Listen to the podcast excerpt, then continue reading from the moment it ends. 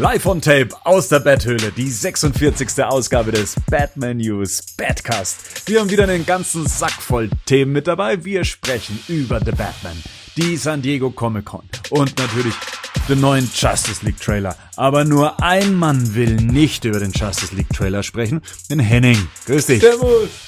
Ja, du möchtest nicht über den Trailer sprechen, was ist los? Ja, hat mich jetzt nicht so angemacht, aber vielleicht dazu noch später ganz kurz und wenig mehr. Kannst du bitte gehen? Ja, aber lass mich doch den ersten Teil noch mitmachen, bitte. Ja, okay. ja, okay, danke. ausnahmsweise. Okay, danke. Der Gerd ist auch mit dabei. Gerd, bei dir hat der Blitz eingeschlagen. Aus manchen Menschen wird dann ein Superheld und bei dir war es nur das Internet futsch. Ganz genau. Ne? Und dank eines netten Nachbars habe ich jetzt ein offenes WLAN, damit wir hier den Cast aufzeichnen können. Und natürlich freue ich mich. Ich bin stolz drauf, dass er heute hier ist. Der Rico, der wird nämlich 30 und hat nichts Besseres zu tun, als mit uns zu labern. Jawohl! Das ist immer, wie traurig das Leben eines Clubbesitzers ist. Dass man schon so mittwochsabends nichts Besseres zu tun hat, als Podcasts aufnehmen. Ich bin immer davon ausgegangen, dass du mit 20 heißen Schnecken heute Abend irgendwo in deinem Club sitzt, hier, äh, so wie El Capone, ne? Eine dicke Zigarre im Mund hast, aber Nee. ja. So ist auch cool. So ist auch cool. Ach, Frauen, das ist doch alles anstrengend Das machst du mit unhygienisch. 30 doch auch nicht mehr, ey. Mit 30 hast du gar keinen Bock mehr. Das ist alles unhygienisch und stinkt. Okay. So Fun Fact am Rande, ähm, Bruce Wayne wurde ja in Batman Begins auch 30. Das war ja damals so ein kleiner Story-Twist im ursprünglichen Drehbuch. Und zwar ging es darum, dass Bruce Wayne Wayne Enterprises nur übernehmen kann, wenn er bis zu seinem 30. Lebensjahr wieder auftaucht. Ähm, Rico, hast du unser Geschenk denn eigentlich schon bekommen? Nein, ist noch nicht da. Aber krieg, vererbt ihr mir eine Firma? Ja, Ja. Bernd, Bernd Enterprises. Pro, Pro 7 gehört mir. Ich hol Raab zurück. Da geht wieder was. Das war nämlich genau mein Gedanke, Rico. Jetzt pass auf. Als Geschenk von Oh. mir für Ja. dich darfst du heute der Host der 46. Ausgabe des Batman News Badcast sein. Jawohl! Bravo, jawohl! Geil! Endlich! Aber dann hätte ich doch das Ganze auch anmoderieren sollen. Das ist jetzt zu spät, Nee. oh Mann. Na gut. Du, ganz einfach. Wir spulen noch mal zurück. Ja! Und hier kommt noch mal, hier kommt noch mal das Intro. Und danach bist du dran. Jawohl!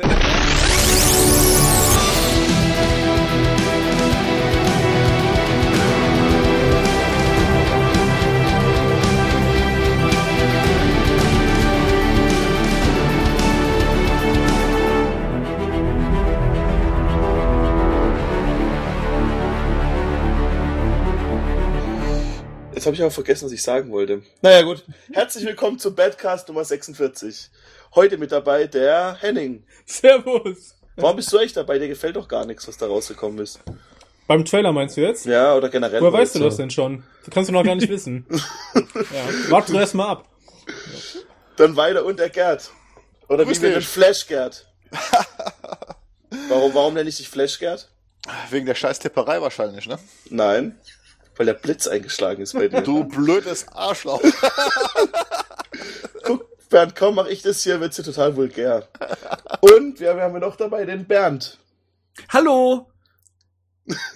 Ich, ich freue mich auch mal mit dabei zu sein als Gast bei euch. Ähm, seit seit Jahren bin ich eigentlich großer Fan auch von eurer Truppe und ich freue mich heute auch mal endlich mitreden zu dürfen. Ich finde es doof, dass du jetzt einen Patrick nachmachst. Okay, das schneiden wir raus. Bernd, erzähl doch mal was von dir. Ja, sag Ja. mal. Hallo, ich bin der Bernd. Ich bin äh, 38 Jahre alt. Ich komme aus der Nähe von München. Ich arbeite in einem großen Medienhaus und ich bin schon seit meinem zehnten Lebensjahr Batman-Fan.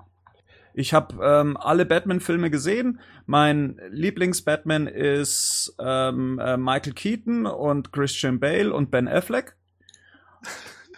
Und ähm, Das heißt, Ja. Adam West war nicht so deins. Adam West fand ich damals, war so mein Einstieg in alles. ähm, aber da, als Kind fand ich den noch ganz cool, aber wenn man dann so erwachsen wird, dann, ja, dann, dann ändern sich halt eben solche Vorstellungen und da hat dann damals Tim Burtons Batman dann tatsächlich eher meiner Vorstellung entsprochen und seitdem war es um mich geschehen und seitdem bin ich Batman-Fan. Jetzt kommen sich alle, jetzt kommen sich alle bisherigen und alle zukünftigen Gäste kommen sich jetzt verarscht vor. überhaupt nicht, überhaupt. Das ist, Ein unsere eigene, das ist unsere eigene kleine Flashpoint-Hommage. Apropos Bernd, spielst du Ja. auch gerne Batman? Oh Ich ja. spiel- ja, ja. Auf, du meinst äh, in, in welchem in welchem Bereich? Also nicht, Ja. nicht zu Hause, also nicht, nicht Videogames Also ich hab- zum Beispiel. Videogames, ja. Videogames habe ich auch, also Super Nintendo damals äh, habe ich hier das Animated Game gezockt oder auch die Batman Returns Videospiel ähm, Adaption. Ich ich habe hier die Arkham Games gespielt äh, auf, auf der PS3, äh, auch auf der PS4. Also ich bin da schon mit dabei, aber mit 38 hat man da weitaus weniger Zeit. Ähm, von dem her ja eher nebenbei. Aber, während jetzt mal Arkham, Arkham Knight zum Beispiel, ne? Unser ehemaliger Moderator, der hatte ja da echt so richtige Probleme. Der war so in deinem Alter, ne? Wie ist bei dir? Hast du schon durchgezockt? Und wie bist du mit dem Batmobile klargekommen? äh, äh, äh, also äh, ähm, also ich sammle auch Hot Toys Figuren. Also auch so ein äh, Joypad-Legastheniker, so wie ich halt, ne? Um das mal für unsere Hörer zusammenzufassen. Das heißt, du bist ein 38-jähriger, ähm, selbst in der, was in der, wie, wo, mit einem großen Medienkonzern arbeitender junger Mann, der daheim Mhm. Actionfiguren sammelt, Computerspiele spielt und an einem Mhm. Batman-Podcast teilnehmen möchte. Das heißt, Mhm. mit Frauen ist nichts bei dir. Ah, doch, ich habe ich hab jetzt schon eine Frau kennengelernt, mit der ich jetzt seit zwei Jahren zusammen wohne. Wo hast du die kennengelernt? Mallorca vom Bierbrunnen. Ah, Ist, äh, True Story, ist wirklich so. ich weiß, dass es so ist. Ah, Scheiße. okay. Das heißt, wenn man in deinem Alter ist, also im gehobenen Alter ist und verzweifelt eine Frau sucht, sollte man einfach mal nach Malle fliegen. Und am Bierbrunnen. Äh, Und am? Bierbrunnen. Ich glaube, in jedem Alter funktioniert das. Ja, gut, dann würde ich sagen, haben wir jetzt genug über dich gehört und fangen wir mit unserem tollen Badcast Nummer 46 an. So, was war das erste nochmal? ja, dann wollen wir vielleicht erstmal kurz die News zu The Batman aufgreifen, die so noch in den letzten Wochen noch, oder gerade vor der San Diego Comic Con noch so passiert sind. Möchte Henning, was, was ist denn da so passiert? Über welche, über welche News genau sprichst du denn jetzt gerade? Ja, von The Batman. Ja, da gab es ja mehrere Sachen, oder? Ja, dann sag doch mal, was, was fällt dir als erstes ein? Ähm, wir wollen über Matt Reeves sprechen, habe ich gehört. Zum Beispiel, ja. Ja, was, hab was, Ich, hab ich, hab ich auch kennst gehört. du Matt Reeves? Du warst ja, glaube ich, beim Ja, Podcast nicht dabei. persönlich kenne ich den nicht, aber Aber ja. kennst du die Filme von Matt Reeves? ich kenne nur Cloverfield und den zweiten Teil der Planet der Affen äh, Mhm. Trilogie. Ja. Er hat 1996 noch Der Zufallslover gedreht und noch Let Me In. Habe ich aber auch beide nicht gesehen, ehrlich gesagt. Und dazwischen hat er, glaube ich, jahrelang mit, ähm, er ist ein guter Freund von J.J. Ab Abrams und hat Felicity, glaube ich, die Serie gedreht mit ihm. Oder viel gemacht, war als Showrunner auch tätig. Über vier Jahre oder fünf, meine ich.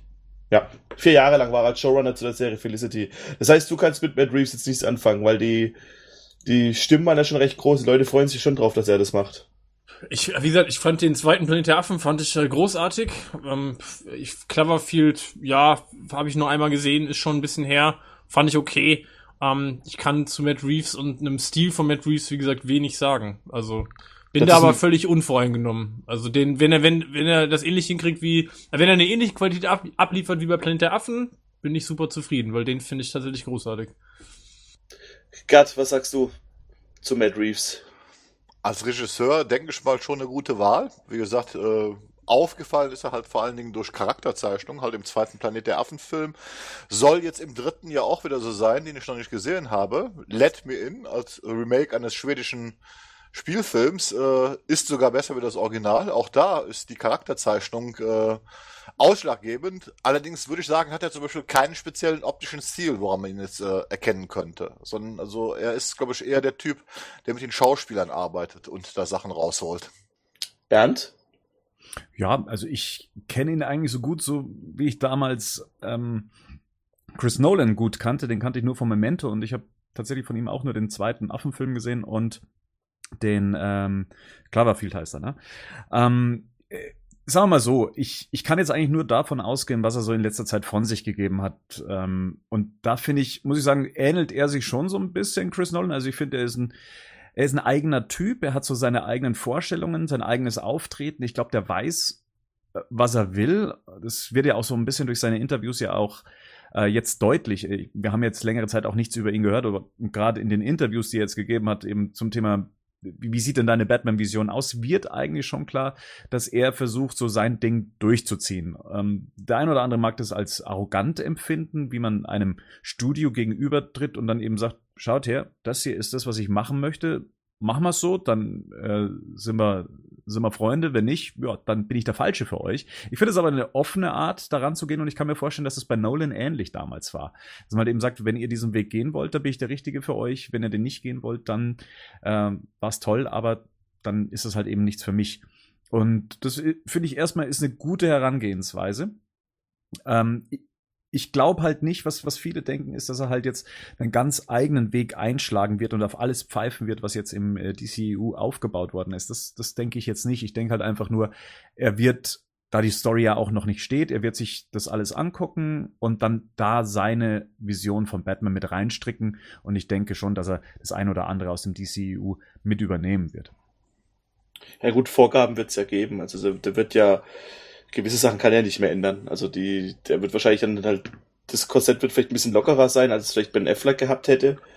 Aber ähm, trotzdem wird er ja sich an gewisse Grundlagen halten müssen. Ich meine, der wird Ben Affleck als Batman behalten, so wie wir es bisher gehört haben. Er wird Alfred, ähm, also der, wie heißt er nochmal, der Schauspieler? Jeremy Irons. Jeremy, äh, Jeremy Irons behalten. Er wird die, die, die Geschichte mit, Joker, mit dem Joker und ähm, Robin wird wahrscheinlich schon passiert sein. Also ich denke mal schon, dass er das, das Ganze muss schon reinpassen in das Ganze, in das Universum, was Matt Reeves macht. Vielleicht hat er eigene Hand, was er, wie er den Film gestalten möchte.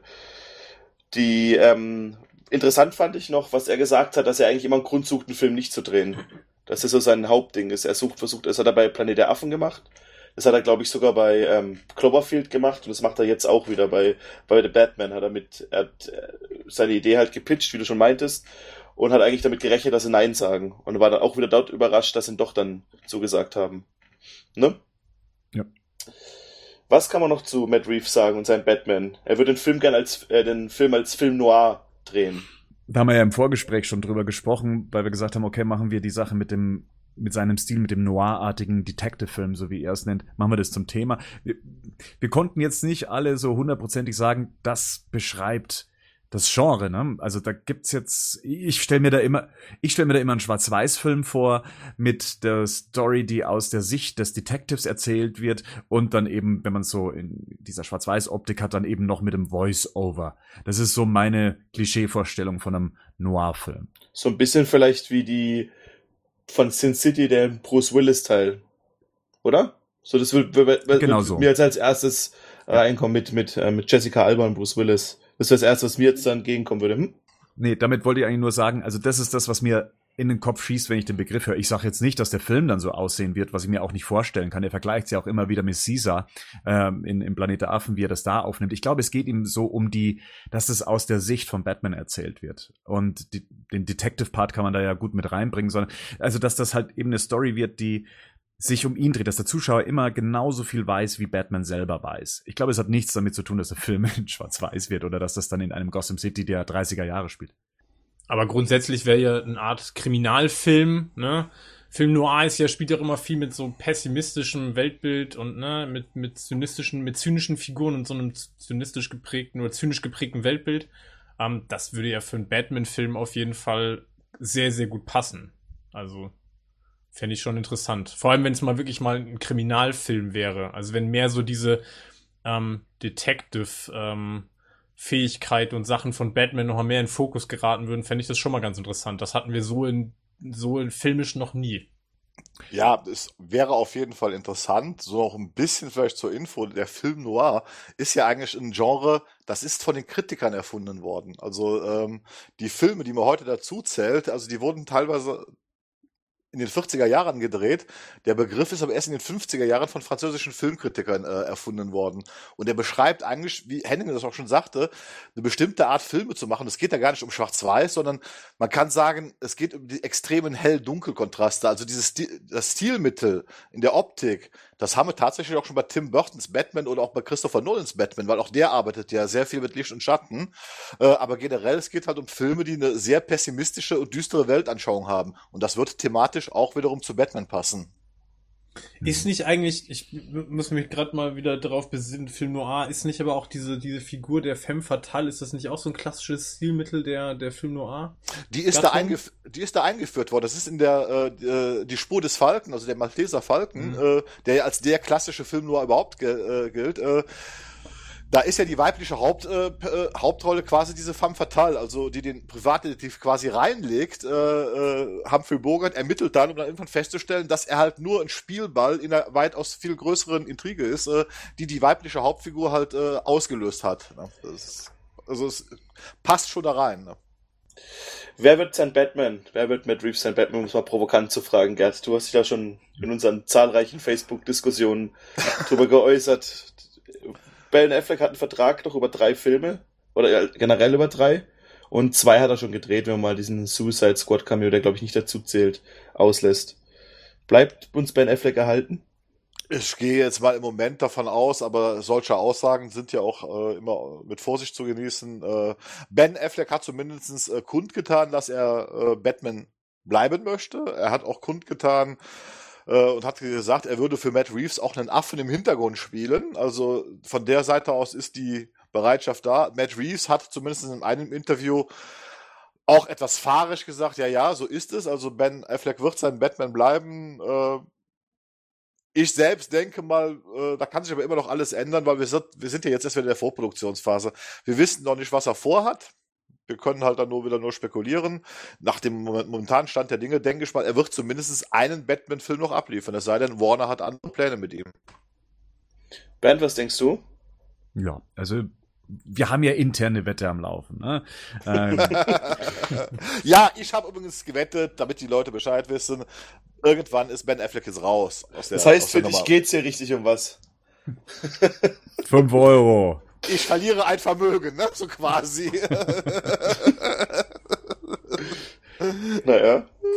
Nein, es ist einfach, äh, das war in der Phase, aber ich stehe auch zu der Wette, weil äh, im Moment ist ja ein bisschen alles im Umbruch. Äh, ich würde mich allerdings freuen, wenn Ben Affleck auf jeden Fall zumindest noch einmal The Batman in einem Solo-Film spielt, weil ich möchte den einfach mal in einem zweistündigen Film mit einer tollen Story sehen, weil ich finde ihn als Batman klasse, auch als Bruce Wayne fand ich ihn klasse und ich würde es ihm gönnen und mir wünschen, dass ich diesen Film zu sehen bekomme.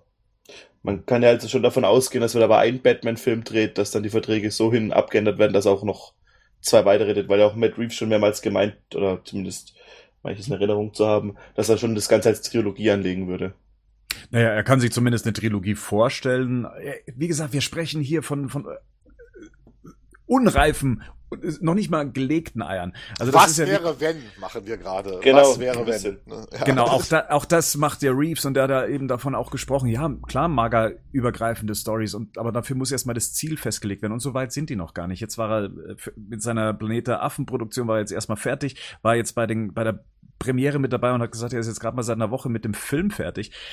Da ist anscheinend noch gar nichts gelaufen. Ben Affleck hat ja, glaube ich, auch gesagt, er weiß noch nichts von irgendeiner Story oder sonst irgendwie was. Also das sind tatsächlich What-If-Situationen. Und ähm, aber ich gehe auch davon aus, dass es Ben Affleck bleibt. Also wenn es jetzt nur noch eine Option auf dem Film gibt, laut seinem Vertrag, dann wird er auch The Batman drehen. Ähm, ich glaube, man kann sich das jetzt auch nicht mehr leisten nach diesem ganzen Hin und Her und immer wieder öffentliche Auftritte, in denen das bekundet wird, dass, dass man gerne diese Rolle spielt und wie toll man die findet und dass an diesen Gerüchten nichts dran sei. Ähm, ich glaube, es wäre ein reines Desaster, wenn es jetzt auf einmal heißen würde, ja, nee, ähm, Ben Affleck, das war es jetzt mit zwei Filmen. Das kann ich mir irgendwie nicht vorstellen, dass das politisch gesund wäre für, für Warner Bros. Und ich glaube, dass man da schon einiges tun wird, um Affleck jetzt zumindest diese, diesen Film dann eben noch spielen zu lassen. Und ähm, ich, ich glaube, Warner merkt, dass, dass, dass wir Affleck als Batman sehen wollen. Das wissen die doch. Ja, und, und wenn er Bock hat auf die Rolle, was für einen Grund gäbe es dann noch für Warner zu sagen, wir wollen Affleck nicht? Weil er zu alt ist? Kann ich mir nicht vorstellen. Ähm, A, schon allein deswegen, er mag, er sieht A, nicht alt aus und B, im Kostüm spielt es überhaupt keine Rolle, wer Batman verkörpert, ob er da noch irgendwie die Treppe hochkommt oder nicht, weil da steht ein Stuntman drin. Und oder Kollege Computer, ne? Wenn überhaupt. Genau. Wir waren ja uns, wir waren ja selber alle davon überrascht, wie viel auch am Computer entstanden ist von, ja. von den Batman-Szenen, in Batman wie Superman zumindest. Und, und wenn die Fans, wenn die Fans so äh, den Schauspieler akzeptieren, dann fängt man doch nicht wieder von vorne an. Also zumindest nicht von, von Studioseite aus. Das kann ich mir irgendwie nicht vorstellen. Also ich bleib dabei. Ben Affleck wird auf jeden Fall The Batman drehen. Sollte das erfolgreich sein, sollte es irgendwie jedem irgendwie entgegenkommen und sollte sich mal dieses ganze DC-Universum sich endlich mal irgendwo eingefunden haben, dann wird es dann auch wahrscheinlich auf weitere Filme dann eben bei der Rolle bleiben. Also ich, ich, ich bleib dabei, Ben Affleck bleibt The Batman. Okay. Das Thema ist dann durch, oder? Das, The Batman. Ja, das oder hab ist ich irgendwas durch. vergessen? Ja, das ist durch, das Thema. Gut. Dann kommen wir zur großen, warum wir das überhaupt hier machen, ähm, zur San Diego Comic Con.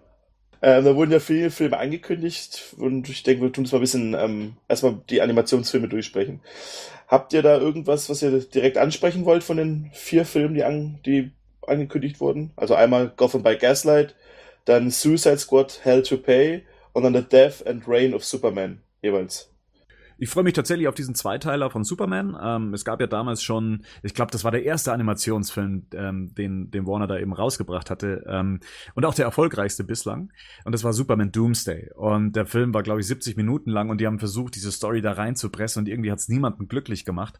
Und ja, ähnlich wie es halt jetzt eben bei The Dark Knight Returns war, teilt man es eben auf zwei ähm, Filme auf und sie haben ja auch den Anspruch zu sagen, wir wollen jetzt der Storyline auch gerecht werden und das ist ein richtiger Wälzer. Also ich habe hier das Sammelband ähm, von, von der kompletten, äh, von dem kompletten Story Arc und Wer hat das nicht als? als Ich? Und da- sagen, nicht. Ach, wirklich? Außer es gibt's in der, außer es gibt's in der, außer es gibt's in der Eagle Moss Kollektion, ist da Naja, da dabei. gibt's nur einen Band. Nur ein. Ah. äh, da, also da sind, um alles abzubilden, sind sogar zwei, äh, zwei Filme viel, viel zu wenig. Aber ich bin gespannt drauf. Also darauf freue ich mich. Und ich freue mich natürlich auch über äh, Batman Gotham by Gaslight, weil ich liebe Elseworld-Geschichten. Ich habe das Comic nicht gelesen, muss ich dazu sagen. Und ich glaube, Henning hat es gerade erst bekommen. Ja, genau. Ah. Ja. Ich hab's aber Ich nicht hab's- gelesen. Ja, erzähl Gerd. Wie Ich hab's es? gelesen. Das ist, ähm, es ist halt eine, ja, es ist ja bekannt, es ist halt eine Jack, äh, Jack the Ripper Geschichte mit Batman im 19. Jahrhundert. Die ist toll geschrieben. Die ist wunderschön gezeichnet. Da hoffe ich also, dass die bei der Animation nichts versauen werden. Also nicht so wie bei, äh, bei, Killing Joke. bei Killing Joke. äh, äh, arbeitet sehr schön auch mit Licht und Schatten und äh, in Batman vor Superman, dieses Wüstenkostüm, was Ben Affleck trägt, ne, ist quasi eine di direkte Anlegung an das Batman-Kostüm aus Gotham by Gasli- Gaslight. Es gab ja auch eine Zeit lang so ein Spielprototyp, bevor, glaube ich, Arkham Asylum Mhm. rausgekommen ist zu Gotham by Gaslight, ne? Da gibt's ja auch im Internet, wenn man das sucht, da findet man auch noch so ein bisschen so Gameplay-Szenen. Ja, Zum Beispiel auf batmannews.de zum Beispiel, ne? Hier Zum Beispiel, ja. Ja. So eine Seite von jemandem, den, der heute leider nicht im Cast dabei sein kann. ähm, mir sagt das leider gar nichts. Ich, das ganze Projekt. Aber es sind dann auch klassische Batman-Gegner dabei oder ist Jack the Ripper einfach der Joker? Oder habe ich jetzt was gespoilert? Nee, du hast ja nichts gespoilert. Es geht ja wirklich um Jack the Ripper. Äh, Mhm. äh, es gibt ja auch Verweise auf klassische äh, Batman-Gegenspiele, aber die, die, die spielen gar nicht die Rolle. Was das Comic so ausmacht, ist wirklich, dass man damals sich überlegt hat, wie würde halt Batman im 19. Jahrhundert ohne diese ganzen technischen Gadgets funktionieren. Und das hat sehr viel von Steampunk auch. Ne? Also er hat, also er hat natürlich auch die Grappling Gun und so weiter. Ne? Und das ist teilweise dann, das ist schon toll gemacht. Also äh, das hat mir immer gut gefallen. Ja, ne? Das ist vielleicht storymäßig gar nicht mal so toll. Da ist mehr so das Drumherum einfach, was, was, was toll ist. Diese Atmosphäre, die es ausstrahlt. 48 Seiten klingt ja jetzt auch nicht so dick, ne, für eine Story. Nee, das ist, das ist auch nicht besonders äh, umfangreich. Äh, äh, wie, wie gesagt, es, es ging einfach nur um diese Thematik, das, das merkt man auch. Man hat sich überlegt, wird ein Superheld im 19. Jahrhundert funktionieren? Und dann wurden halt diese Steampunk-Elemente eingebaut. Man hat auch ein bisschen die Origin-Geschichte von Bruce Wayne wieder eingebaut. Das ist auch alles sehr komprimiert. Ich hoffe, dass die sich für den Film jetzt auch also hier könnten sie beim Film tatsächlich mit 70 Minuten sogar der Story ein bisschen mehr Raum zum Atmen geben. Also Oder eine Sexszene auf dem Dach einbauen. Ja, mit, ich finde, die könnten dann so einen einstündigen Prolog mit Batgirl machen. ja, dann, Einfach äh, random. dann ist alles, dann ist alles vorbei mal wieder. Ja, außerdem sollte noch der Suicide Squad Film, der im ähm, DC Original Movies Universe, also die ganzen Filme, die eigentlich rauskommen, jetzt zwar von diesen Ellsworth-Geschichten und abgesehen, spielen ja alle in einem großen Universum. Und da wird jetzt auch die Suicide Squad wird jetzt auch drauf angesetzt. Eine eigenständige Story wird's halt werden. Und ähm, ich, ich dachte ja eigentlich immer, weil Assault on Arkham ist für mich jetzt nicht tatsächlich so der, spielt nicht in diesem Arkham-Universe, also als Film, ich habe das eigentlich nie so gesehen, auch wenn es wirklich so ist. Ich dachte eigentlich, es gäbe tatsächlich schon einen Suicide Squad-Film ähm, im Animationsbereich. Ähm, aber ja, wenn sie noch einen rausbringen wollen, gerne. Aber mich interessieren tatsächlich die anderen zwei Projekte ähm, mehr. Ja, geht mir auch so. Ja. Ja, die werden auch, die sind auch teilweise tatsächlich auch besser. Dieses ganze Animated Universe, das ist auch echt schwierig, finde ich. Ich habe, glaube ich, bis jetzt alle gesehen und die finde ich echt alle nicht so geil. Wie seht ihr das denn? Was, was interessiert euch denn zum Beispiel mehr? So diese eigenständigen Sachen oder findet ihr das ähm, spannender, wenn sie sich irgendwie Kla Comic-Klassiker vornehmen ähm, und die dann ähm, animieren? Was, was findet ihr grundsätzlich interessanter? Weil da gibt's ja auch gerade so eine große Diskussion nach dem Motto, muss man jetzt schon wieder irgendwie zwei Comics nehmen oder kann man nicht mehr eigenständige Projekte machen? Wie seht ihr das denn? Generell ich, habe ich eigentlich schon mehr Bock auf diese ganze Geschichte mit ähm, dieses große Universum, das irgendwie zusammengehört. Aber die Filme sind halt alle nicht so cool. Fairerweise waren jetzt die letzten Animationsfilme auch nicht so diese eigenständigen. Die ich habe ich hab auch nicht alle gesehen, aber die, wo ich gesehen habe, also gerade dieser The Killing Joke, den fand ich zum Beispiel auch nicht so cool. Also hat mir auch nicht so gut gefallen. Es ist generell war es da mal, die, ich finde, die haben alle so einen leicht billigen Charme irgendwie. Die haben, den fehlt irgendwie die Epic oder sowas. Wisst ihr, was ich meine? Also die, ich finde die alle, also natürlich The Dark Knight ähm, Returns war gut, war richtig gut, aber darauf folgen dann auch irgendwie fünf nicht so gute Filme. Ich unterscheide da so ein bisschen zwischen Realfilm. Also bei Realfilmen möchte ich eigentlich keine 1 zu 1 Adaption von solchen Comics haben, aber ich finde es im Animationsbereich eigentlich ganz gut aufgehoben. Ähm, sowas dann in Bewegtform zu sehen, in erzählerischer Form. Äh, Wie gesagt, The Dark Knight Returns äh, ist, ist ein für mich ist es einer der besten Animationsfilme aus, aus dieser Reihe und macht mir wahnsinnig viel Spaß, auch wenn ich das Comic schon x-mal gelesen habe oder gerade weil ich das Comic schon x-mal gelesen habe. Also das dann nochmal in, in bewegter Form und vielleicht, weil jemand das von den Animatoren anders sieht als ich. Ich finde es ich finde es schon spannend. Und das, was Rico eben sagt, es ist halt wahrscheinlich doch so, dass diese Klassiker halt nicht ohne Grund Klassiker sind, sondern weil sie eine gute Story haben und äh, das dann eben auch einen guten Zeichentrickfilm ausmachen kann. Und das fehlt vielleicht in anderen Filmen, die versuchen irgendwie so eine Story zum, zum, ja, so zum Wegschauen ähm, zu, zu generieren. Auch wenn sie auch lose auf den Comics irgendwie basieren. Aber die, die Klassiker, die ziehen auch weiterhin bei mir mehr. Da gibt's natürlich auch Ausnahmen. Batman Year One hat mir zum Beispiel nicht so gut gefallen, aber eben weil es nicht meiner Vorstellung entsprach, wie ich das Comic gelesen habe. Aber alle anderen Sachen fand ich eigentlich, wenn es um eine direkte Adaption ging, immer ganz gut. Ich finde es tatsächlich ähm, spannend. Also ich ähm, favorisiere doch eher diese animierten äh, Comic-Klassiker. Liegt aber auch daran, was du auch gerade schon gesagt hast, da sind wir uns ja grundsätzlich einig. Ich fand die letzten eigenständigen Animationsfilme ähm, alle nicht besonders dolle. Von daher bin ich jetzt auf diese beiden Projekte ähm, tatsächlich gespannt und hoffe, dass sie dann aus dem aus der Story-Grundlage, die da ist, dann ähm, einen coolen Animationsfilm machen. Also ich finde das grundsätzlich interessant, da würden sich wahrscheinlich viele Dinge anbieten, die noch zu machen. Gleichzeitig birgt es natürlich immer die Gefahr, von der Bernd gerade spricht. Ne? Das ist dann halt schon eine Interpretation, die kennt man selber halt schon, man hat da einen eigenen Zugang zu. Und inwiefern kann dann der Animationsfilm da noch eine neue Facette bieten oder inwieweit weicht es dann auch davon ab. Bei The Killing Joke ähm, waren wir uns ja auch nicht ganz einig. Der ist ja auch jetzt nicht so positiv grundsätzlich aufgenommen worden, obwohl es ja eigentlich auch ne, einer der Batman-Klassiker ist. Ich glaube, das ist immer so. Das Risiko ist auch groß, glaube ich, dass das nach hinten losgehen kann. Ja, bei Killing Joke war halt auch vielleicht das Problem, dass vieles, was den Comic ausgemacht hat, auch offene Fragen waren. Dass halt nicht alles gezeigt wurde, gerade so das Ende und so weiter. Und das hat der Film halt nicht, wenn es halt ein Regisseur davor sitzt, der es halt dann für sich interpretiert, da kann dann halt schon auch dann man ganz vielen Leuten vom Kopf stoßen, die das halt jahrelang verfolgt haben. Andererseits ist es halt dann auch immer problematisch, wenn man dann versucht, das würde ja theoretisch auch gehen, alles in einem großen Universum zusammenzupacken. Und dann halt versucht, so wie es jetzt Marvel zum Beispiel macht, dass man einfach Filme benennt aber die, die wie die Comicvorlagen heißen, aber im generell vielleicht 5% mit der Comicvorlage zu tun haben. Also, so über The Killing Joke, meinst du? ja, ich meine, der Ja. hintere Teil hat ja schon was mit dem Ja, Comicvorlage das zu tun, so, Ja. aber der vordere Teil halt nicht in dem Fall. Dann Ja. der, der vordere Teil war eher dann ja schwierig.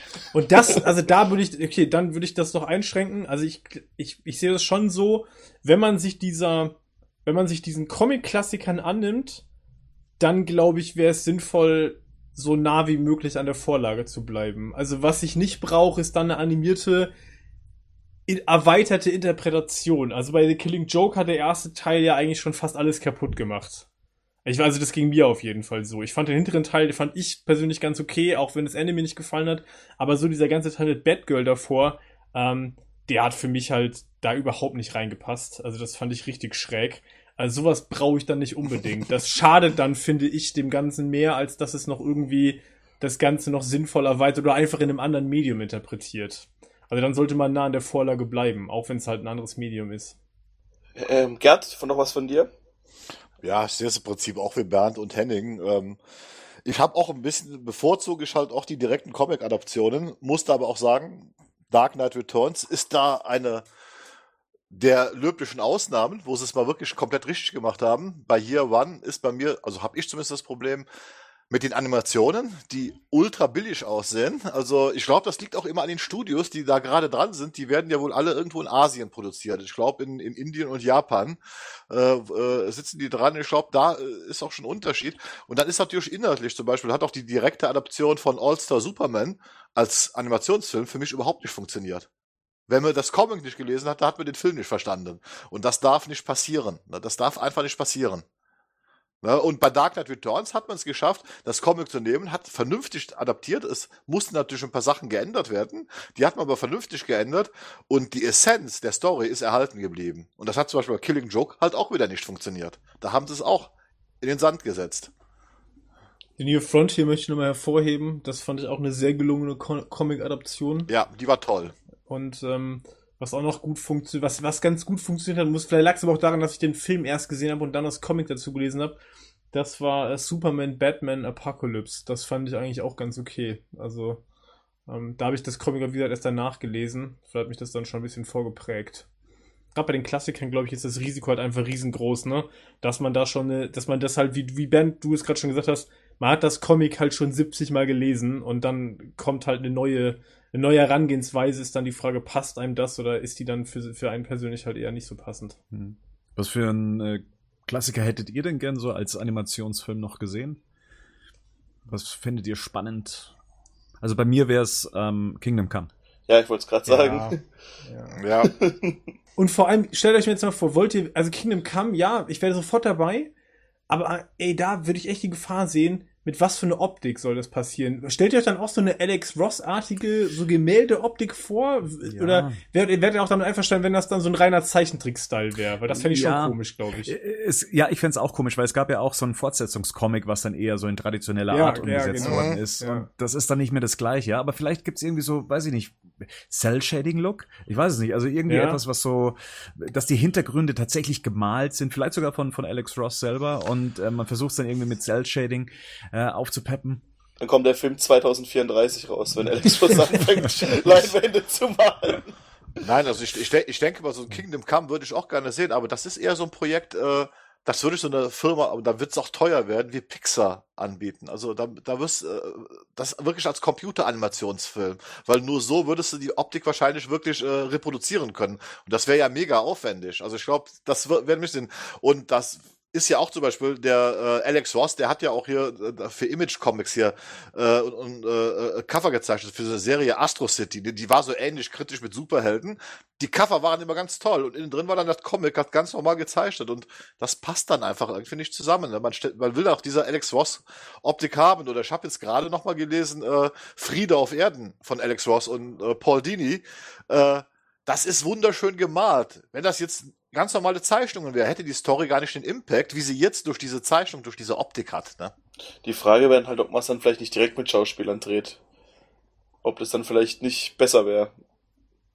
Bevor man dann, ich stelle mir jetzt halt vor, dass sie dann halt wirklich diesen klassischen Animationsstyle nehmen. Also der, von mir aus auch eher diesen, auch der Dark Knight Returns geht ja eher so ein bisschen noch in die Animated Series. Gerade mhm. Bruce Wayne sieht ihm ja recht ähnlich, dem Bruce Wayne aus der Animated Series. Und dann, bevor ich dann sowas bekomme, würde ich es eher mit richtigen Schauspielern fast sehen. Ich glaube auch, ich glaube Kingdom Come ist, glaube ich, optisch schon so künstlerisch, ja. dass das, glaube ich, mit einem Animationsfilm echt schwierig wird, glaube mhm. ich. Also das kann ich mir gerade gar nicht vorstellen.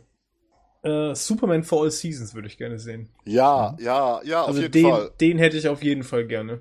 Ich, da sehe ich das einzige Problem, dass ich da jetzt schon, wenn ich mir das gerade so überlege, ich jetzt schon gespannt wäre, wie, wie der musikalisch untermalt werden würde, weil das ist ja zum Beispiel auch immer noch so ein Problem, wenn ich einen Comic irgendwie zu einem Animationsfilm mache oder verfilme, ist ja auch immer so ein bisschen so, was für eine Art von Musik wähle ich auch, ne? So, da hat ja jeder vielleicht auch sein eigenes Ding so im Kopf. Aber das wäre ein Comic, wo ich, wo ich, wo ich das super interessant fände, ähm, das mal animiert zu sehen. Weil die Optik da auch schon schwierig wäre, ne? Also, Ja, die ist ja auch schon, ist schon sehr eigenständig äh, bei äh, Ja. For All Seasons. Wäre wär das dann nicht so im Stil von, ich weiß nicht, ob ihr den Film gesehen habt, wenn der Wind weht? Ist das nicht so in etwa das gleiche? Habt ihr den Film gesehen? So ein ganz zart gezeichneter Film. Also sag mal, die ähm, Pastelltöne, die Pastelltöne, Ja. die würden da auf jeden Fall reinpassen. Die Optik, diese Cartoon-Optik natürlich nicht, ne? Aber diese, diese, diese Farbgebung, gebe ich dir recht. Der, das Der eher grobe. Strich vielleicht, ne? So, Ja. die Mhm. Figuren sind ja eher so mit einem groberen. Also Tim Sale ja generell. Ich meine, der hat ja auch viel mit, ähm, die haben ja beide auch viel mit- mit Batman gemacht, ne? Also, äh, The Long Halloween ist doch von den beiden, ne? The Dark Victory doch auch. Ja. Ja, ja, da finde ich einfach nur, also das wäre für mich ein, ein, ein Comic, den, was ich unglaublich gern mal äh, verfilmt sehen würde, weil ich den unglaublich liebe, den Comic. Ja, weil das die ultimative Superman-Geschichte ist. Ja. Das muss man einfach sagen, ja. Also, Und bei Batman fände ich Hush noch ganz cool. Also da wäre Oh, aber ja. die gleiche Ja. Problematik, äh, wie setzt man halt so eine Optik wie Jim Lee, wobei ich mir das noch eher vorstellen kann als bei Alex Ross. Doch, im Anime-Bereich, glaube ich, kann man da, wenn man da alles auffährt, glaube ich, könnte man das fast sogar eins zu eins hinkriegen, oder? Weil Jim Lee ist ja auch mehr Anime-Optik halt. Ne? Also das, äh, da wird ja so, sich so ein leicht japanischer Stil auch schon anbieten äh, in der Richtung. Aber wäre auch eine geniale Story. Nee, ich, also ich glaube, es gibt noch genug Comics. Also wenn wir jetzt weiter anfangen aufzuzählen, da fallen uns Ja. noch einige ein, die Ja, wir bestimmt. gerne als, als an, an, animierte Filme sehen wollen. Weil es gibt einfach, das ist ja das Tolle. Das Tolle am DC äh, Comic Uni- Universum.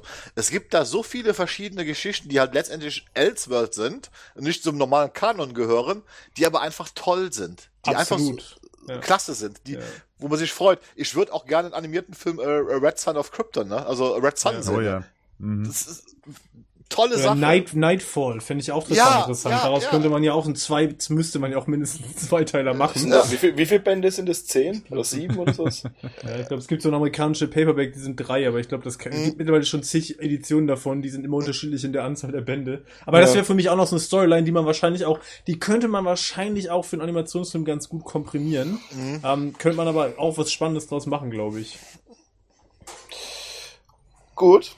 Dann haben wir das hinter uns gebracht, das Thema Animationsfilme. Man nennt mich auch den Überleitungskönig. Richtig Worauf? weggelanzt, meinst du? Ja, richtig Richtig weggelanzt. weggelanzt. Ich, hab, ich denke, ich krieg danach auch ein Angebot für Wetten, das weiterzumachen. Ja, ja. Aber würde ich mir sofort angucken, Rico. Also mit dir wetten das, ich bin dabei. Ich wäre auf jeden Fall betrunken. Und ich wollte eigentlich nach morgen nichts mehr trinken, aber danach. Hm. Naja, gut, worauf die meisten Leute wahrscheinlich bei der Comic-Con in San Diego gewartet haben, war das große DC-Panel. Wie habt ihr das denn erlebt? Bernd, wie hast du denn das DC-Panel erlebt? Gerade zum Beispiel das, das, das große Film-Panel. Was hast du gemacht? Wie war es für dich? Ich bin vorm Rechner gesessen und habe äh, mit dem äh, Kopfhörer dem Patrick gelauscht und dem Gerd. Und wie sie getippt haben. Ganz wild. Und hast du, wie, wie, wie war das Thema Rechtschreibung bei euch? Jetzt muss der Henning was zu sagen. Das ist ein Thema für sich. Wie? Ja, man muss schon sagen, also äh, Respekt vor Patrick, dass er das das letzte Mal alleine gemacht hat. Also das ist ja schon, das ist ja schon Stress. Ne? Man kann sich ja kaum vorstellen. Es war Arbeit. Ja, man hat, man hat überall irgendwie ähm, die Displays und, und hat die ganzen Tweets und, und schaut, was sich auf anderen Websites tut, was die anderen Leute da sehen. Und man muss es ja dann irgendwie interpretieren und gleichzeitig spricht der Patrick und dann spricht der Gerd und dann, also das ist, sich da zu konzentrieren und dann da einen geraden Satz zu schreiben, ist echt eine Kunst. Ähm, das ist aber halt auch das Spannende gewesen. Ne? Wir sind da wirklich wie, äh, immer wenn es dann irgendwas zum Sehen gab, war dann so, ja, ich schreibe, ich schreibe, ich schreibe. Wer schreibt jetzt? Wer schreibt jetzt? Ja, genau. Mann über Bord! Oder am besten war dann eigentlich immer, wenn dann irgendjemand was erzählt hat, es aber nicht geschrieben hat. Ja, dann hast du dann über den Kopfhörer nur gehört, ja, sie zeigen jetzt gerade ein paar Logos von äh, den kommenden Projekten. Schreiben, schreiben. Ja, es, also, aber es war witzig. Es war, war sehr, sehr witzig. Du meintest gerade kommende Projekte. Wieder mal eine gute Überleitung. Bitteschön, bitteschön. ähm, es wurden insgesamt neun, glaube ich, oder? Neun Filme angekündigt jetzt auf dem Panel. Neue und Filme, ja. Also neu, ja, neun insgesamt, die angekündigt wurden, Mhm. aber es wurden noch welche weggelassen. Ja, Ja, ich dachte, wolltest was sagen. das richtig. sagen. Ja. Generell, also ich, ich lese gleich vor, welche Filme angekündigt wurden. Es gab auch welche, was schon bekannt waren, welche, wo nicht bekannt waren. Aber generell habe ich so das Gefühl, dass so ein bisschen Namensbingo gespielt wird. So, man, man, man schmeißt halt immer mal wieder was rein, alle, alle halbe, dreiviertel Jahr und guckt dann, was dann bei den Leuten hängen bleibt, oder? Aber was haben wir jetzt Neues bekommen? Wir haben neu bekommen, jetzt, wir haben jetzt einen Shazam-Film, der doch wieder kommen soll. Wir haben Suicide Squad 2, wobei da auch gerade wieder, wobei Suicide Squad war das gar nicht. Dann haben wir The Batman, dann haben wir Justice League Dark, Batgirl, Green Lantern Corps auch wieder. Dann ist The Flash, ist jetzt mittlerweile The Flash Flashpoint, was ich auch nicht glauben kann, dass der Film tatsächlich so heißen wird später, weil The Flash Flashpoint klingt schon arg doof eigentlich. Oder?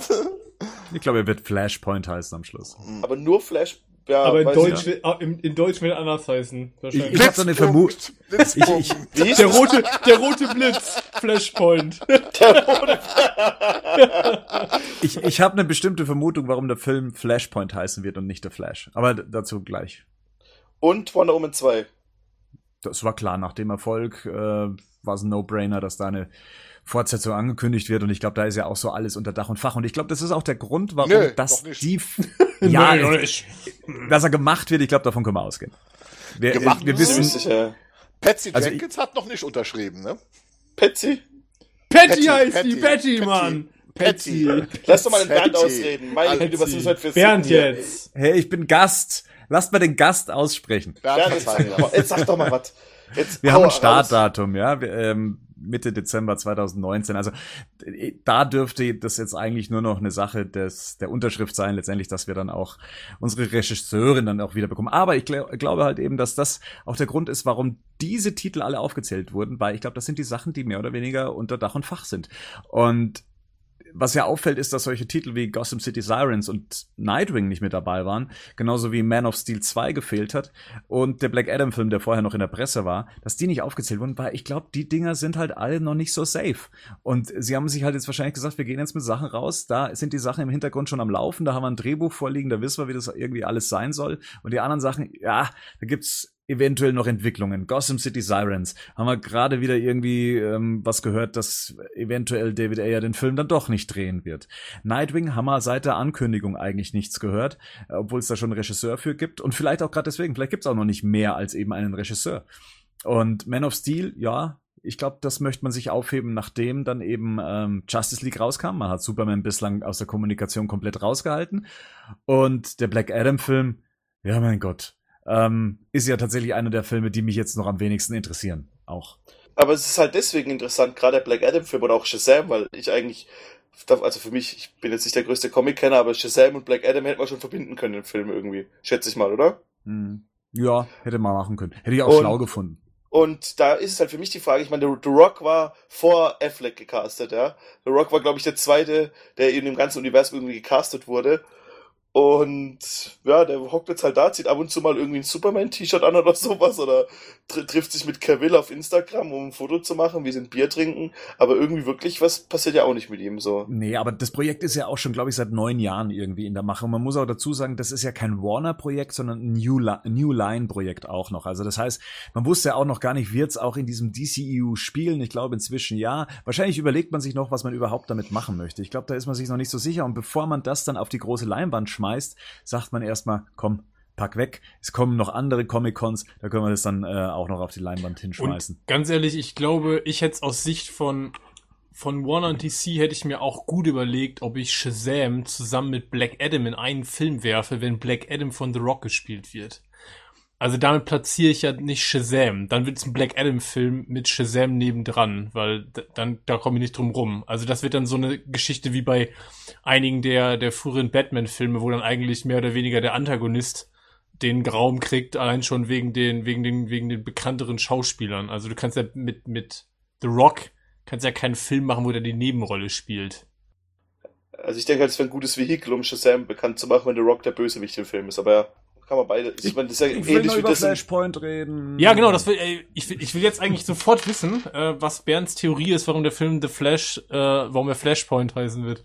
So, Bernd, hau raus. Sie tun sich ja gerade ein bisschen schwer dafür, einen Regisseur zu finden. Und wenn man so ein bisschen, was weiß ich, so ein paar Reddit-Geschichten liest und sowas, scheint man sich ja auch ein bisschen mit dem Drehbuch schwer zu tun. Man weiß nicht, was man mit der Figur anfangen soll anscheinend oder in welche, welche Rolle sie spielen soll.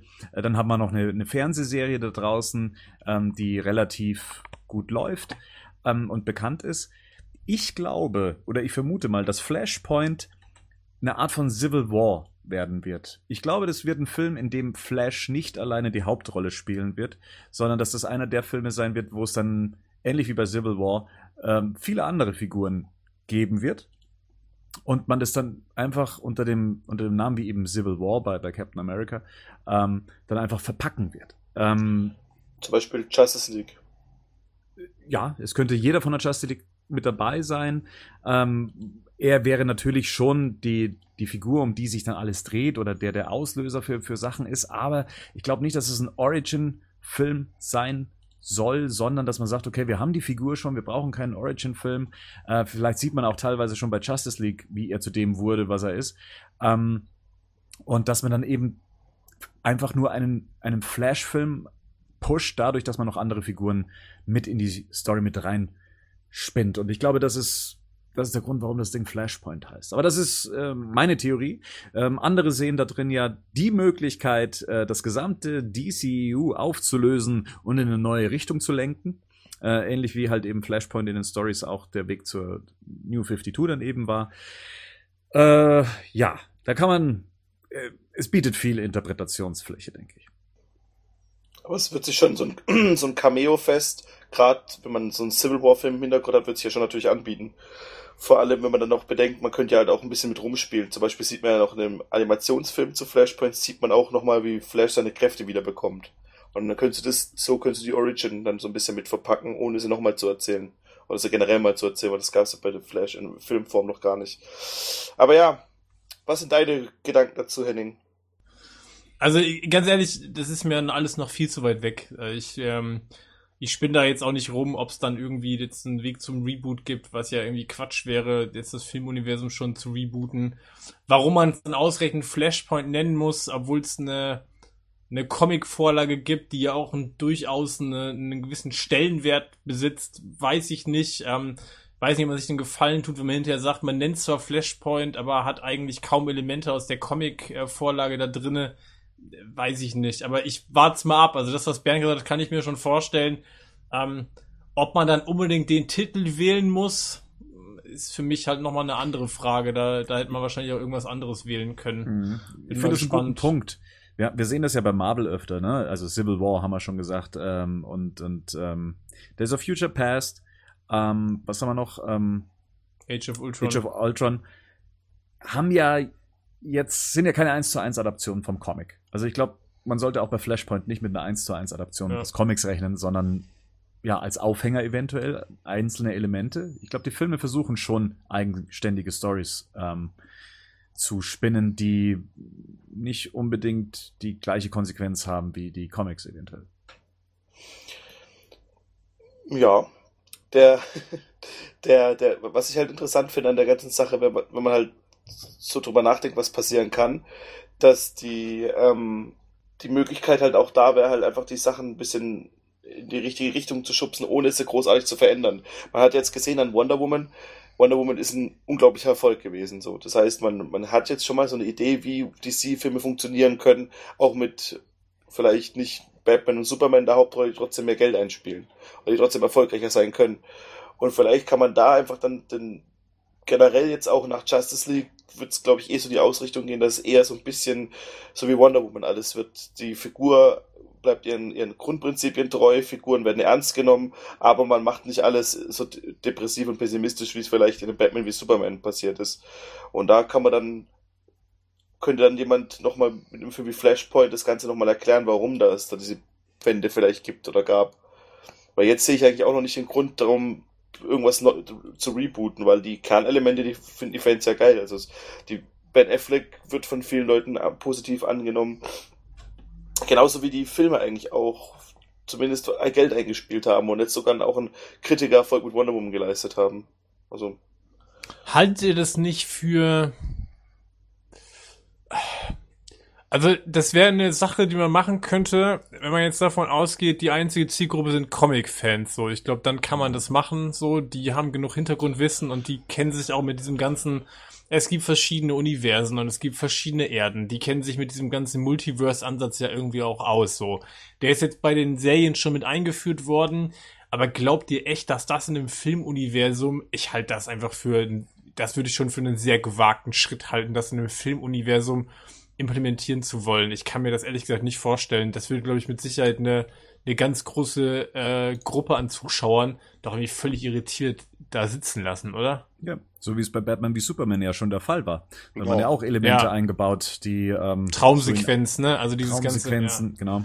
Und Dieser ähm, Robin-Verweis, der Normalsterbliche wusste überhaupt nicht, was dieses Robin-Kostüm bedeuten soll. Die meisten haben es ja einfach für einen Batman-Suit-Anzug gehalten, der da rum, äh, rumgestanden hatte. Ne? Das ist, ähm, halte ich auch also für sehr gewagt und auch eigentlich nicht förderlich. Und ich bin auch der Meinung, äh, man braucht, auch keinen Flashpoint-Film, um jetzt irgendeinen Reset durchzuführen, sondern wenn jetzt Justice League kommt, gehe ich mal von aus, dass so eine erste große Story-Arc abgeschlossen ist äh, und danach können die sowieso wieder mit den Figuren mehr rumspielen, äh, wie sie wollen und auch da schon eine andere Richtung einschlagen. Also weiß ich jetzt nicht, ob man unbedingt sowas äh, wirklich bräuchte. Also ich bin da schon fast deiner Meinung, Bernd. Also ich habe auch eher den Eindruck, man weiß nichts mit dem Charakter anzufangen, so, so ganz genau, ob das allein für den Film reicht und versucht halt so wahrscheinlich mit einem Orcast-Film äh, äh, das dann äh, auf die Reihe zu kriegen. Denke ich mal. Mhm. Unser Moderator ist stumm. Ja, ich überlege gerade, was ich. Ja. also wir, können, wir könnten auch über Aquaman mal sprechen. Über Aquaman? Ja, da hat man ja ein bisschen was gesehen. Was gab's denn zu sehen bei Aquaman, Bernd? Erzähl doch mal. Du warst ja live dabei. Ja, also erstmal einen hysterischen Chase Momoa, der extra äh, vom Set aus Australien angereist ist und ich glaube mal wieder die, die Fanmassen erobern konnte. Also er ist schon ein cooler Typ. Also ja, ähm, in- inzwischen ist, glaube ich, auch jeglicher Big Bang Theory Scherz ähm, prallt an ihm ab und ähm, ja, also er er durfte seinen Film vorstellen. Er ich glaube, es wurde eine Botschaft auch gezeigt von, von James, James Wan, Wan, ja. Regisseur, genau. Und hat, glaube ich, ich weiß nicht, ob was gezeigt wurde, ob sie, ob sie Bilder gezeigt haben. Ich habe da jetzt nichts mehr drüber gelesen. Aber sie haben eine, einen ersten Teaser gezeigt, ähm, den ich gerne gesehen hätte, der leider nicht online veröffentlicht wurde, aber er klang sehr cool. Äh, also die Beschreibung geht ja, dass wir uns auf offener See befinden und zwei alte Fischer auf einem Boot sitzen und im äh, Radio läuft dann eben die französische Version von Under the Sea. Kann das mal jemand ein bisschen summen? So? Nein? Nein. ähm, und das Boot beginnt dann eben zu wackeln und die Fischer denken, die hätten, hätten Fisch angebissen, aber dann ist es gar kein Fisch, weil als die Kamera aufzieht, sieht man, dass unter ihnen was Gigantisches herzieht. Und ähm, dann geht die Kamera unter Wasser. Man sieht, dass das äh, Kriegsschiffe sind, also äh, Unterwasserschiffe aus dem Atlantischen Reich. Und ähm, dann sieht man Aquaman, der dann eben mit seinem Dreizack dasteht und in die Kamera guckt und er hat anscheinend einen Gegner ihm gegenüberstehen und Aquaman fragt ihn, du willst das jetzt nicht ausdiskutieren, oder? Und dann sagt er, ja, ich auch nicht. Und da muss Aquaman-Logo und da, da, da und geil, ja. Wurde beschrieben als so Star Wars unter Wasser und ein Bild hat es ja zumindest ins Internet geschafft und wenn man sich das so ansieht, ja, ja sieht das schon auch äh, danach aus. Also habe da große Hoffnungen in dem Film. Ich glaube, dass es wirklich sehr cool sein kann und tatsächlich auch mal was Ungesehenes. Ich glaube, so ein Unterwasserfilm ähm, macht sich echt gut und das ist halt eben das, was so Comic-Universen eben bieten können. So eine eigenständige Welt, die wir so auch noch nicht bei Marvel gesehen haben. Und das könnte neue Impulse für, für Comic-Verfilmungen bringen. Also da, ja, da freue ich mich richtig drauf. Ja, vielleicht können wir das, in, vielleicht können wir das nachher noch im Justice League Trailer nochmal aufgreifen. Ich bin gespannt, was sie mit der Figur machen. Also bisher ähm, geht mir das alles irgendwie recht stark in so eine Lobo-Richtung. Also das ist so, ne, irgendwie so dieser Badass-Typ, der immer irgendwie so einen zynischen Spruch irgendwie auf Lager hat und ähm, ich bin mal gespannt, äh, ob das, ob der Charakter dann noch irgendwie mehr hergibt. Also wird er tun. Die Frage ist halt auch da wieder, ähm, inwieweit ist er an, an irgendeine Arkham-Interpretation dran? Muss er ja gar nicht zwingend sein. Ähm, ich hätte jetzt diesen Teaser auch mal gerne gesehen, ähm, weil wir ja in den Justice League Trailern Aquaman ja relativ selten in seiner Welt quasi sehen. Ähm, ich glaube, das wirkt auch nochmal anders. Ähm, ich sehe es ansonsten tatsächlich so wie Bernd. Ich bin einfach mal gespannt auf dieses andere Setting, weil das mal was ganz anderes ist. Ähm, da bin ich tatsächlich gespannt drauf, ähm, wie sie das alles umsetzen, diese ganze Unterwasserwelt. Ähm, da bin ich richtig gespannt drauf. Ansonsten, ich, ich, wie gesagt, ich bin noch nicht so ganz, ganz rund mit der bisherigen ähm, Darstellung, die wir sehen. Aber ähm, da haben wir haben ja auch nur Ausschnitte gesehen bis jetzt, was Jason Momoa da mit Aquaman macht. Ich hätte es auch gerne gesehen. Jason Momoa ist äh, ein cooler Typ. Ich meine, er hat ja dann noch auf der Comic-Con anschließend noch seinen Stuhl zertrümmert, äh, weswegen man ihn einen, einen neuen bringen müsste. Und äh, er hat einem k- kleinen Kind äh, sämtliche Illusionen geraubt. Das machen wir später noch in der Trailerbesprechung. Äh, aber ansonsten, ja klar, ein cooler Typ. Als Schauspieler gefällt er mir eigentlich ganz gut. Also ich bin auch einer der wenigen, die seinen Conan total super fanden. Also diesen Film, den, er, den Conan-Film, den er gemacht hat. Äh, ähm, aber letztendlich abwarten. Was machen die daraus? Wie gesagt, und ich bin ganz ehrlich, die Figur Aquaman ist jetzt nicht so die, die Figur, die mich am meisten interessiert im DC-Universum.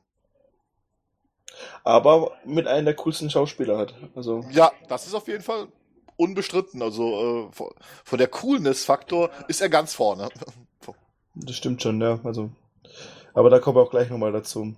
Was gab's da noch Cooles zu sehen? Was gab's noch richtig Beeindruckendes, was man, was man danach noch bekommen hat, als es zur Justice League ging?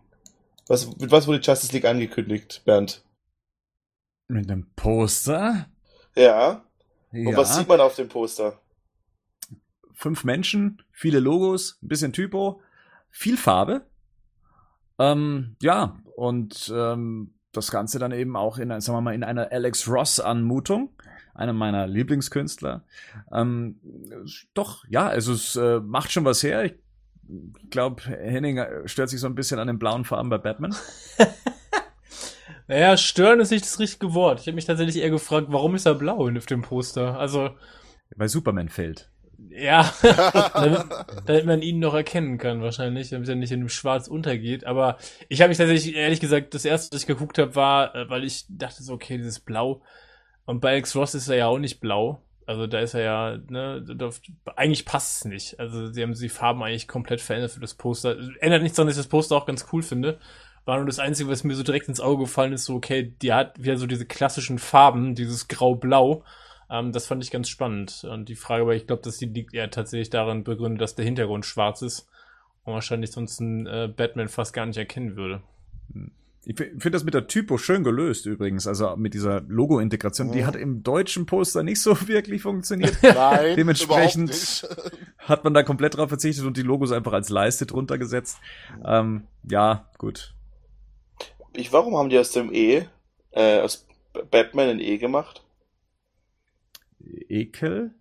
Egal. Egal. Ja, ich hätte es gerne nochmal ohne die Logos gehabt, komplett. Das würde mir gefallen, wie, dass ich als, po als Poster würde ich es mir tatsächlich lieber ohne diesen Spruch aufhängen. Daheim. Ja, das stimmt tatsächlich. Früher oder Ja. später kriegst du das von mir. Ich wollte gerade sagen, das.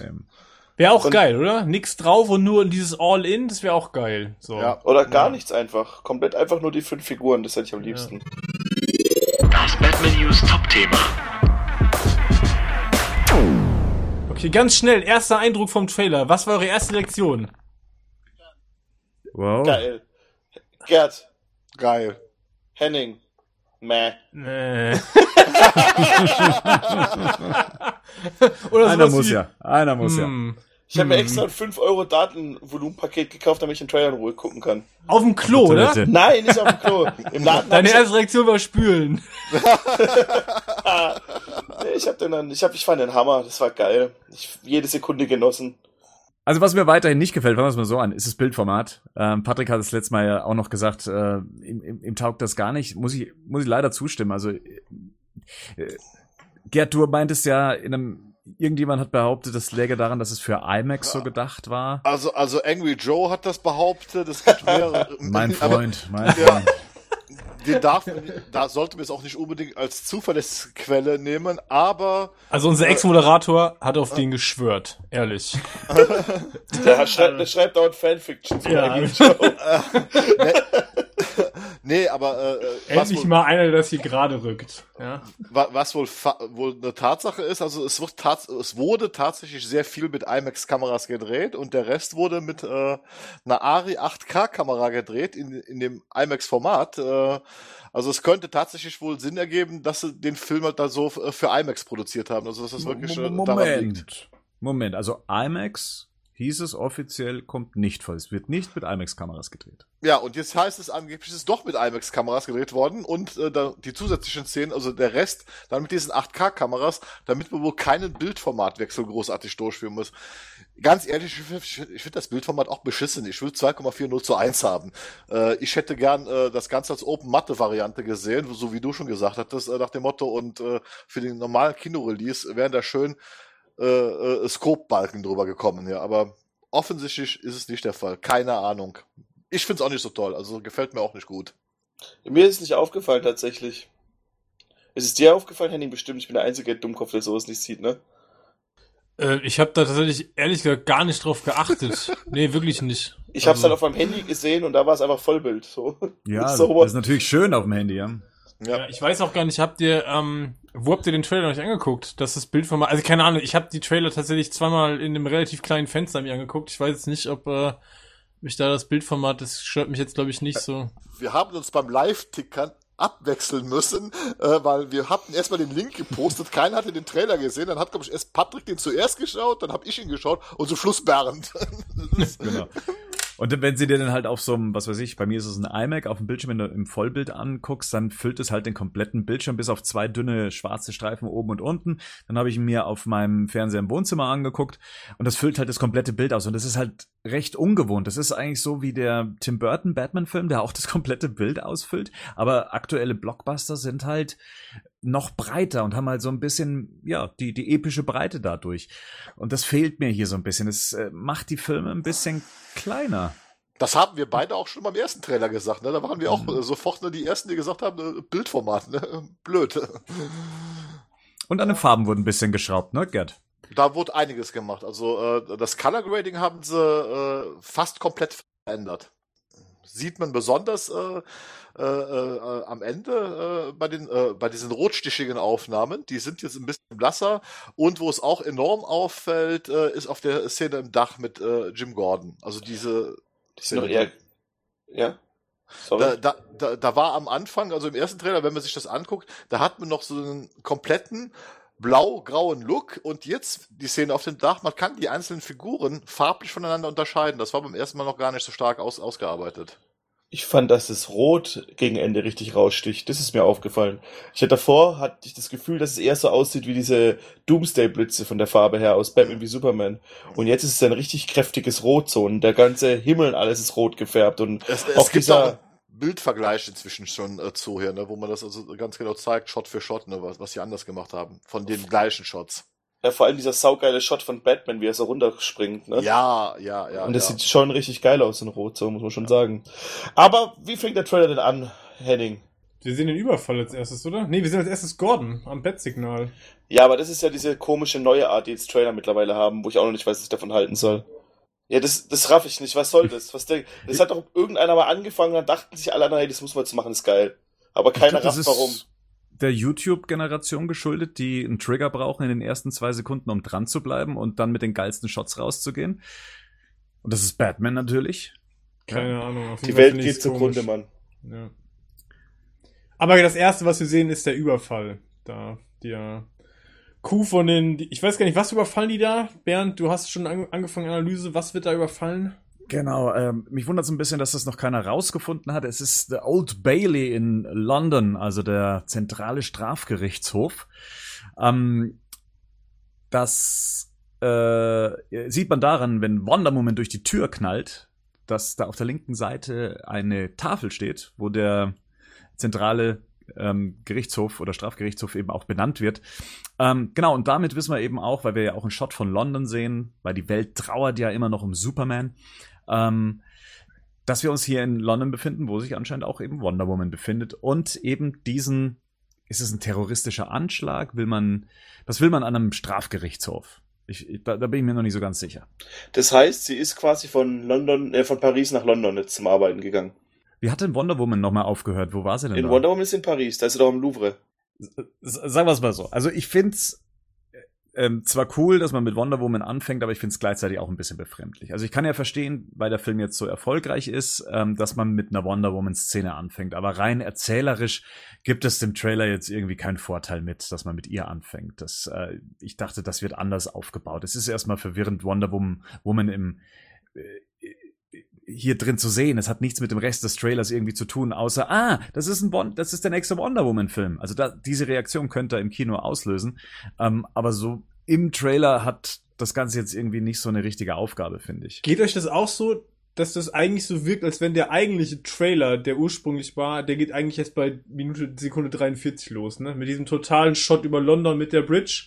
Und alles, was davor mit Wonder Woman ist, ist so eine eigenständige, kurze Szene von Wonder Woman, äh, Mhm. die so wirkt, wir platzieren die mal davor. So, das hat Ja. wahrscheinlich auch mit dem, in dem, ich weiß nicht, ob das in dem Film eine große Relevanz haben wird. Keine Ahnung, was das für eine Szene sein soll, aber, ähm, das ist schon interessant. Genau, und da sehen wir eben, dass die Welt um Superman trauert. Wir sehen nochmal die zerstörte Statue. Wir sehen jemanden mit dem Regenschirm. Wahrscheinlich ist es Lois, vermute ich mal. Ja. Ja. Und, Und, dann eine Zeitung, die halt nochmal bestätigt, dass äh, die Welt jetzt ohne Hoffnung ist. Also das Symbol, das Superman auf seiner Brust trägt. Und wir hören so ein paar Nachrichtensprecher. Also eine Nachrichtensprecherin sagt eben, dass die Welt jetzt äh, nach dem Tod des Übermenschen weiterhin in tiefer Trauer verharrt. Ähm, dann sagt jemand, es wird spekuliert, dass er allein gehandelt hätte. Da weiß man nicht, ob das auf Superman sich bezieht. Gleichzeitig sagt ein fr französischer Nachrichtensprecher, dass Lex Luthor aus dem Arkham Asylum ausgebrochen ist.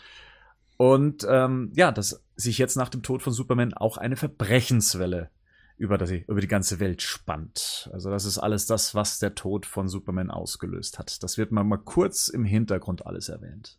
Ich finde es ehrlich gesagt ganz cool, dass man dieses Szenario nochmal aufgreift. Ähm, ich weiß, Henning, du hast da bestimmt ein großes Problem damit, weil das im Film, im Vorgängerfilm nicht so wirklich gut transportiert wurde, wenn überhaupt. Warum sollte die Welt um Superman trauern? Weil im letzten Film haben sie nur auf ihn geschimpft, ihn vors Gericht gezerrt und äh, eine, eine ja, Gruppe von Menschen, die wir gesehen haben. Die Welt hat ihn Ja. immer noch ganz cool gefunden. An sich. Ja, aber das hat, das hat eben der Film nicht gut gezeigt. Ja. Das hat der Film nicht gut transportiert. Deswegen ist diese Trauer so wahnsinnig schwer nachzuvollziehen. Äh, na, ja, äh, schwer nachzuvollziehen. Und naja, vielleicht, wenn man noch ein paar Szenen mehr dazu zeigt, wie die Welt drum trauert, vielleicht glaubt man es dann den Film irgendwann mal.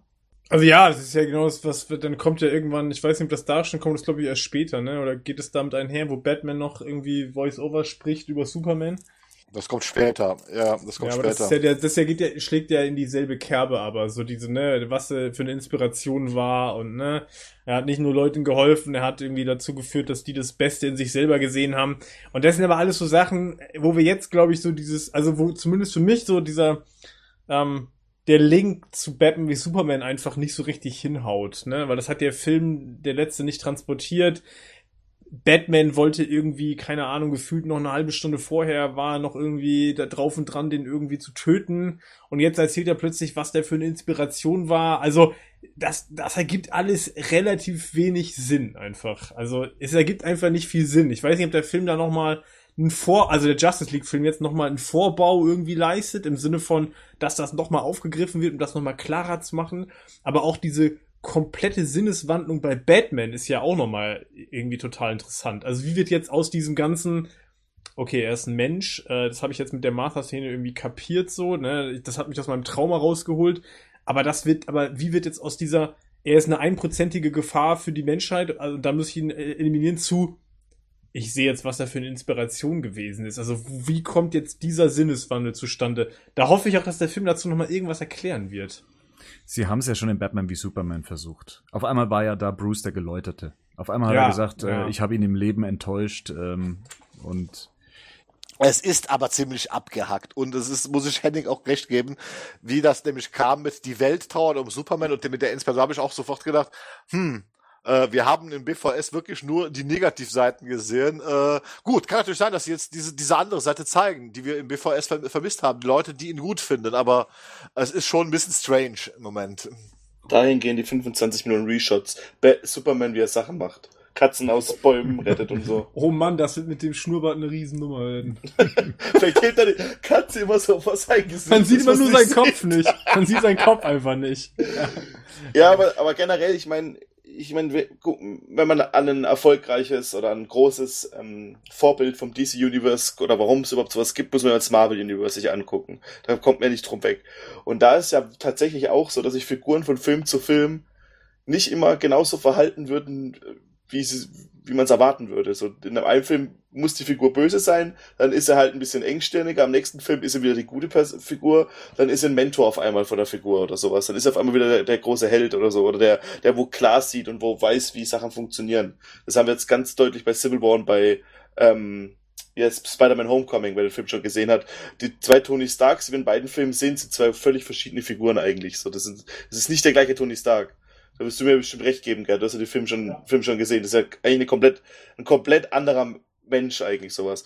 Und vielleicht muss man sich da ein bisschen, dass sich halt auch so ein bisschen Charaktereigenschaften immer dem großen Ganzen, in dem Fall den Film beugen müssen. Vielleicht ist es dann einfach so, dass einfach das Vehikel, ich, ich will nicht sagen, dass es, dass es der richtige Weg ist und ich bin auch sicher, dass es da elegantere Wege gibt und bessere Wege vor allem.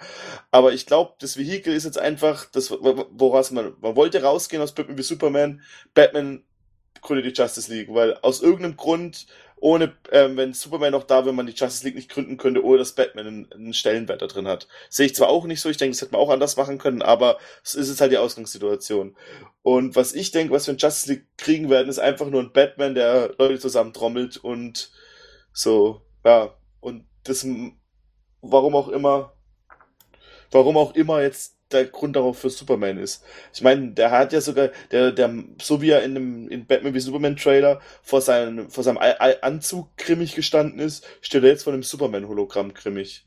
Warum auch immer. Also der, äh, ich, ja. Erklär ich gleich. Du erklärst gleich. Erklär ich gleich. Ja, Komm, ja. Bernd, hau raus. Na, machen wir weiter, komm. Hier, James Gordon Okay. sehen wir in der Schlechtwetterzone von Gotham. Wahrscheinlich regnet es in Gotham auch nur, damit äh, James Gordon dann eben auch sein Comic-Outfit rausholen kann. In Metropolis regnet es aber auch. Es muss ja auch immer gewittern die ganze Zeit. Also es ist ja nicht nur Regen, mehr als ja schon witzig. Gut, nach Gordon haben wir ja einen ersten Shot von Batman. Wir sehen ihn von hinten und äh, er blickt nach unten und der Trailer will uns weismachen, dass das zur nächsten Szene führt, wie er auf dem Gargold steht. Aber es ist gar nicht so, sondern Batman befindet sich in Metropolis. Und äh, wir haben schon drüber gesprochen, als wir den Trailer das erste Mal gesehen haben. Er guckt da anscheinend auf das ähm, kryptonische Raumschiff. Mhm. Also wird das wieder eine Rolle spielen, vermutlich. Ja. Ähm, dann sehen wir Batman eben auf dem Gargold. Den Shot haben wir schon gesehen. Der immer noch geil ist. der immer Ja. noch sehr, sehr geil ist, ja. Ähm, und dann eben eine kurze Szene mit Diana und Bruce in seinem neuen Hangar. Ähm, aber dann geht die Reise auf einmal nach äh, Themyscira. Und hier wird uns dann auch der große Bad Boy des Films dann erstmals gezeigt. Ares ist zurück. Ja, ich wollte gerade sagen. Cool, Mit Schnauzer. cool Ares. Mit Schnauzer, mit Schnauzer. Better looking Ares. Das ist er halt, ne? Das ist der Bad Boy. Das ist der Mann mit der großen Axt. Das ist der Mann mit den Hörnern. Das ist Steppenwolf. Interessanter ist ja eigentlich, was er sagt, oder? Als das, was er macht. Ja, Oh, was sagt er denn? Der sagt irgendwie, da da kommt das mit den No Lanterns, oder? genau. Diese Welt hat keine Beschützer. Genau, No Lanterns, No Kryptonians. Diese Welt wird fallen wie alle anderen, ne? So. Ich, ich bin echt gespannt, ob sie das einfach nur als Satz drin haben mit den Laternen. Äh, Mhm. oder ob sich das irgendwie auflöst oder. Ich find's aber echt cool. Also, der Normalsterbliche kann damit überhaupt nichts anfangen. Wenn das einfach mal so nebenbei erwähnt wird, finde ich das eigentlich schon recht lässig. Also, es wird auch hier wieder ein bisschen Worldbuilding betrieben und es existiert das Core. Und das erfahren wir jetzt schon im Trailer und das finde ich echt cool. Aber ja, wie findet ihr das Design, was man bis jetzt schon gesehen hat von Steppenwolf? Ja, es ist, es, es, es ähnelt sich leider äh, sehr, muss man, also kann man nicht anders sagen, ja. Es sieht ein bisschen cooler aus, ne, mit diesen äh, Reliefs, also diesen Texturen, die da drauf sind, äh, äh, finde ich es ganz okay. Ich bin letztendlich mal gespannt, weil es, äh, wir haben uns ja alle darüber aufgeregt, dass wir den finalen Gegner äh, bei den Batman für Superman Trailer gesehen haben. Jetzt hat man Ares, äh, Quatsch, Ares, sag ich auch schon Ares, äh, äh, äh, äh, äh, äh, Steppenwolf angeteased. Äh, ist das jetzt ein Hinweis darauf, dass äh, der Bösewicht vielleicht gar nicht so diese omnipräsente Rolle spielt, wie man vielleicht bis jetzt annimmt, sondern dass es tatsächlich wohl eher um die Auferstehung Supermans geht oder ist es uns Nee. allen nur diesmal egal. Nee, nee, nee, ich glaube, ich, ich glaube, dass viele nicht ganz verstehen, warum das Erscheinen von Doomsday in dem Trailer so wichtig war. Der Film hieß Batman wie Superman. Und man ging davon aus, dass Batman gegen Superman antritt. Und man wusste ab diesem Trailer, okay, die beiden werden irgendwann wieder Freunde. Also es wurde so offensichtlich gezeigt, dass die beiden nochmal gegen jemanden kämpfen müssen. Und hier zeigt man einfach nur den Gegner. Das wäre so, als hätte, man beim Dark Knight Trailer nie den Joker gezeigt. Also es geht nicht darum, den Bösewicht nicht zu zeigen, sondern wie viele Storybeats gebe ich dem Zuschauer schon mit, wie bei dem Spider-Man Trailer. Ich meine, ihr habt Spider-Man gesehen, ich noch nicht, aber da hat ja auch, haben ja auch die meisten gesagt, der ganze Trailer hat mir jetzt den Film schon verraten, weil ein Storybeat zu erkennen war und das ist halt hier nicht der Fall. Man weiß, es gibt einen Bösewicht, es gibt eine Bedrohung. Ob ich den jetzt gesehen habe oder nicht, ist egal. Aber bei Batman wie Superman hat jeder damit gerechnet, dass die zwei Titanen gegeneinander kämpfen und wer wird diesen Kampf überleben, wer wird als Sieger hervorgehen. Und da wird einem eigentlich schon der, ja, dieser Kampf zumindest vorweggenommen. Das war das Problem von dem Batman wie Superman Trailer mit Doomsday. Vor allem dieser Satz noch, das Issue with you. Da hast du schon gewusst, dass sie Homies sind auf einmal. So, also, das ist, und ja, das ist, man hätte einfach aus dem V ein Unzeichen machen müssen, dann wäre das Problem auch, glaube gar nicht so groß gewesen. Aber da wäre die Spannung auch raus gewesen. Und das ist das Problem. Der Film wollte mit Batman wie Superman eine gewisse Spannung aufbauen. Schon allein mit dem Titel, schon allein mit der Grundkonstellation. Und dieser eine Trailer hat das alles rausgenommen. Auch wenn sich jeder denken konnte, wie es am Schluss ausgeht. Aber da hast du es schon im, im Trailer verraten, wohin das dann geht. Das war das Problem vor diesem Trailer. Okay, machen wir hier weiter. Ja, wir gehen in Aquamans, in Aquamans Welt tauchen wir kurz ein, weil wir sehen äh, Aquaman schwimmen und er schwimmt auf eine Statue zu. Das ist ja auch die Szene, die Zack Snyder auch mal kurz geshared hat Ja. ähm, und dann auch noch den Beweis angetreten hat, wie das Ganze vor Greenscreen aussah. Und äh, ja, ich bin begeistert, sieht geil aus. Findest Toll. du? Ja, Das Ganze kommt, wie, wie sind die anderen beiden Jungs das? Wie findet ihr Aquaman in seinem, in seinem Wasser? Das Einzige, was ich, ich kann, irgendwie kann ich mir da nicht helfen. Ich finde, die Proportion mit den Beinen passen irgendwie gar nicht. Also Aber das ist ja komplett er. Ja, ja, aber das sieht trotzdem seltsam aus. In der, vielleicht ist es auch daran, weil er die Beine so komisch zusammen hat. Ja. Das sieht auf jeden Fall seltsam aus, finde ich. Also aber, die, die Haare sind aus dem Computer, ne? Das ist, äh, äh, das, das haben sie gesagt. Der Rest ist ja wirklich er. Ne? Das hat man über dieses spezielle Hydrauliksystem gemacht. Das ist halt das, was ich mir auch, ich fand das Einzige, was mich tatsächlich gestört hat, waren die Haare. So, die fand ich, die, die finde ich später sehen komisch aus. In dem Shot später, wo er diesen, den Paradämon da surft. Und hier auch. Das Einzige, wo ich mir gedacht habe, hm, ja, die Haare, da könnte noch ein bisschen Arbeit reingehen. aber ganz toll sehen die Haare im nächsten Shot aus, und zwar von Diana. Und die Ähm, Hose. die Hose, die Jacke. Also sie Mhm, wechselt ja. das Outfit ja sehr, sehr oft in dem Trailer. Ähm, sie ist hier in Gotham, was man an der Bushaltestelle erkennen kann. Gotham City Bus. Hat jemand seine Hausaufgaben gemacht. Yes. Und ich vermute mal, dass sie hier auf Recruiting ist. Und zwar glaube ich, dass sie hier bei Cyborg war. Den wir dann nämlich auch schon im nächsten Shot sehen. was macht Cyborg in Gotham? Ich könnte mir vorstellen, da er ja auch in dem Football ähm, Mhm. Team der Gothams Gotham, äh, ja, im, im anderen Trailer war es ja sichtlich, dass er einfach in Gotham wohnt. Oder sein Vater zumindest in, in Gotham wohnt. Und das ist nämlich das Apartment von seinem Vater. Das sieht man am Boden. Sagt, sagt Cyborg nicht im weiteren Trailer noch, dass, äh, dass ein Wissenschaftler aus den Starlabs verschwunden ist? Ja. Das wissen wir von den Set-Berichten. ich weiß nicht, ob er es im Trailer aussagt. Mhm. Das heißt, der Vater wohnt nicht in Gotham.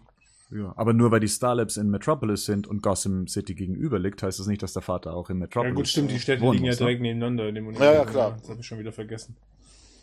Verdrängt, Henning. Du hattest es verdrängt. Ja gut, das ist das Problem. Da das scheint immer die Sonne und in einer anderen Stadt regnet es immer und die sind nur 50 Meter auseinander. Also, ja, egal. So, der nächste Shot ist das Glashaus. Das kennen wir ja schon aus Batman wie Superman. Also da äh, wohnt Bruce Wayne und angeblich ähm, immer noch. Also er ist nicht zurück in Wayne Manor gezogen, sondern das wird jetzt erstmal die Behausung von ihm bleiben. So, und jetzt kommt eben dieser Shot, ähm, wo viele spekuliert haben, was ist denn das? Ich habe das ehrlich gesagt beim ersten Mal gucken überhaupt nicht wahrgenommen, dass er auf diese Projektion starrt mit dem roten Cape, den roten Stiefeln, ähm, den unproportionalen Beinen und natürlich diese, ähm, diese gelben Ringe, nenne ich es mal.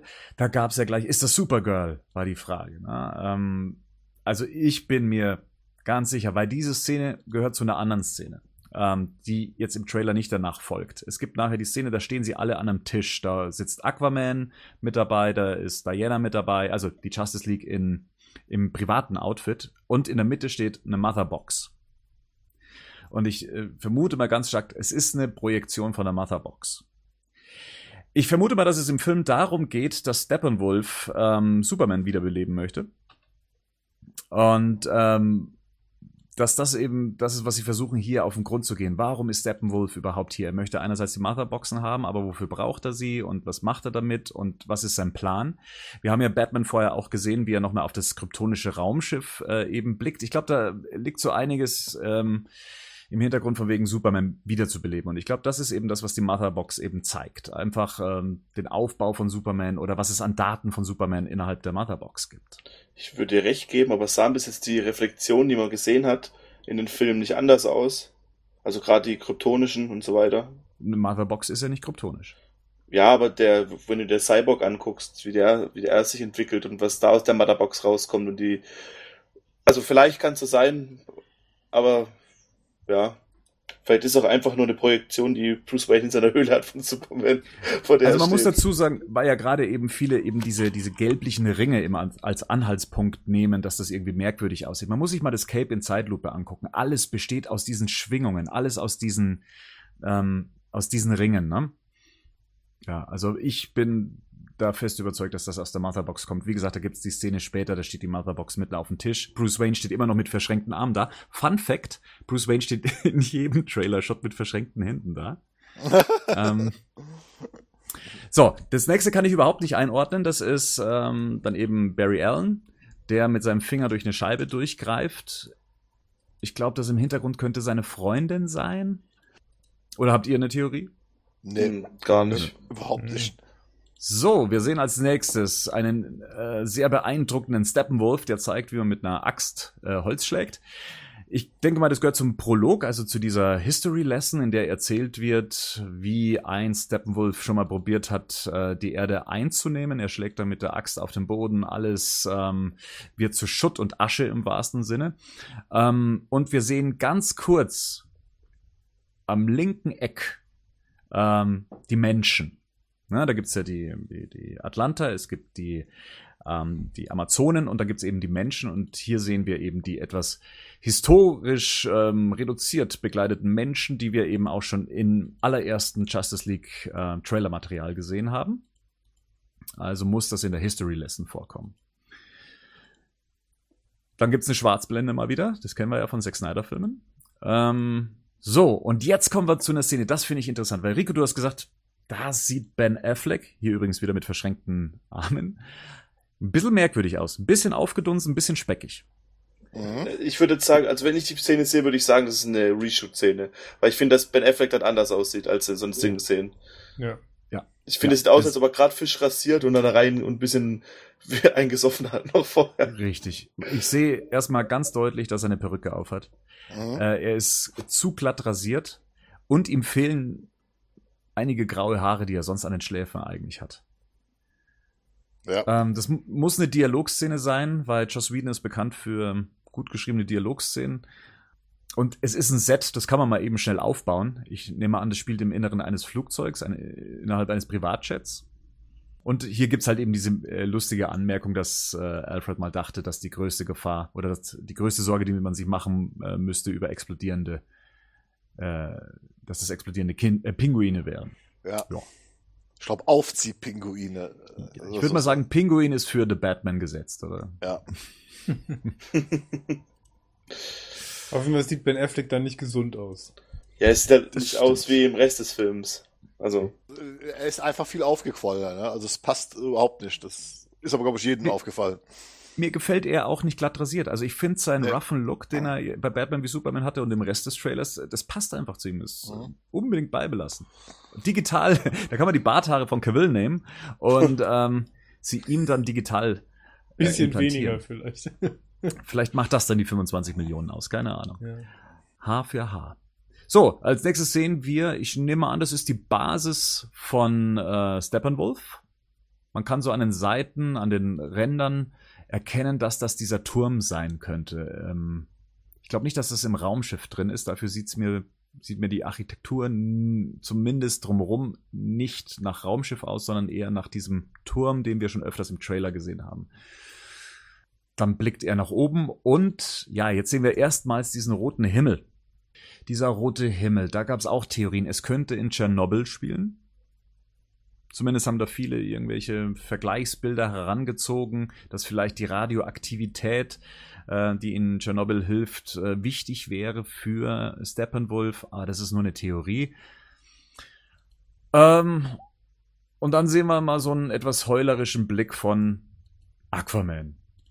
Ich habe ehrlich gesagt noch nicht verstanden, was er da sagt in der Szene. Hat jemand von euch das dechiffrieren können? Honestly, I think we're gonna die. Ja. Und auch Ja. das scheint eine Reshot-Szene zu sein. Wie kommst du drauf? Weil sein Gesicht, das kann natürlich auch die Kameraperspektive sein, auch hier, er sieht breiter aus vom Kopf her. Mhm. Wenn du mal die anderen Aufnahmen von ihm siehst, auch die eben die Unterwasseraufnahme, wo man ihn von vorne sieht, und jetzt guckst du dir mal diese Aufnahme an. Mhm. Auch da sieht, habe hab ich den Eindruck, dass er ein bisschen, ja, Ja, sind die zwischen den Filmen nur am Fressen oder was dunsen die so auf? Nee, wahrscheinlich. nee, das, ich denke eher, dass die halt sich extrem runterhungern immer müssen, ne? Ja. Und halt so dieses, ich meine, das hat man ja bei Hugh Jackman in dem letzten Wolverine gesehen, der hat sich da richtig so dehydriert, dass man alles sieht und dass er richtig, oder Cavill, der dann an irgendeinem äh, Querbalken kurz noch ein paar Push-Ups macht oder keine Ahnung was. Ja, aber das ist doch, glaube ich, ganz normal. Also ich meine, die Jungs, so können die Off-Season ja gar nicht aussehen. Das geht ja gar nicht. Also so ein Look, so ein Look, den die jetzt, so, so Cavill oder ne, auch die ganzen anderen Jungs, so ein Look hältst du für maximal, sag ich mal, vier bis sechs Wochen im Shoot. Hältst du den maximal. Selbst das wird schon knapp, weil du bist ja nur am Fressen die ganze Zeit. Ne? Also das ist ja, ich erinnere mich noch, dass ähm, kurz äh, bei Civil War, glaube ich, war das, wo Chris Evans zum Beispiel, die haben mit ihm die ganzen T-Shirt-Shoots direkt in den ersten fünf Tagen gemacht. Weil der, wenn der den Captain America Suit trägt, verliert der automatisch zwei bis drei Kilo, nur weil er schwitzt. Also ne, der hält die Form keine Woche, das kannst du nicht machen. Also wenn die jetzt die Jungs hier für Reshoots reingeholt haben, dann haben die ja die Trainingsform nicht mehr. Jetzt müsste man sich mal angucken, habe ich gerade nicht mehr vor Augen, wie sah Jason Momoa jetzt bei der Comic-Con aus, ne? Ähm, weiß ich jetzt nicht. Aber selbst dafür werden die wahrscheinlich in der Regel sich auch nochmal trainieren. Also, denn die wissen, dass sie da so einen öffentlichkeitswirksamen Auftritt haben. Es, es, äh, Batmobil fliegt erstmal ein bisschen durch die Gegend. Ähm, und dann sind wir eben in dieser Hangar-Szene, wo ich sage, da ist Bruce Wayne mit äh, Aquaman. Ich denke mal, ähm, Barry Allen ist auch da und Diana ist da. Und in der Mitte steht eben ähm, die Motherbox, die Ja. wahrscheinlich von Cyborg ist. Ähm, und er steht eben genauso da, wie er dann später vor der Superman-Projektion äh, steht. Ich denke, die Szenen gehören direkt zueinander. Und ja, Diana sagt was. Each of us in some way was held back. Er hätte sich zurückgehalten. Ja. Das scheint dann nach dem ersten Kampf gewesen zu sein, als sie Mhm. sich alle mal ein bisschen ausprobiert haben und gemerkt haben, wer sie sind und wie sie zusammen funktionieren als Team. Wahrscheinlich dann in diesem Dings, ne? In diesem, was war denn das da? Unter Rikers Island, meinst du? Rikers Island, ja, Ja. oder? Mhm. Dort, dann ist das wahrscheinlich der erste, das erste Mal, wenn sie zusammenkämpfen sein. Ja. Schätze ich mal. Weil da ist Aquaman noch nicht mit dabei. Der Mhm. kommt dann erst noch dazu. Ähm, ja, und dann sehen wir ja schon ein paar Szenen von Diana in Action. Da muss ich gleich sagen, also da sieht jeder Special Effekt mit ihr besser aus als im Wonder Woman selbst. Da merkt man doch, was ein bisschen Geld äh, ausmacht. Ja, Das stimmt. Ja. Äh, Flash sehen wir nochmal. Ähm, wir sehen, äh, wie Batman, Aquaman und Wonder Woman und Cyborg in den zerstörten Star Labs ähm, mal kurz umhergehen.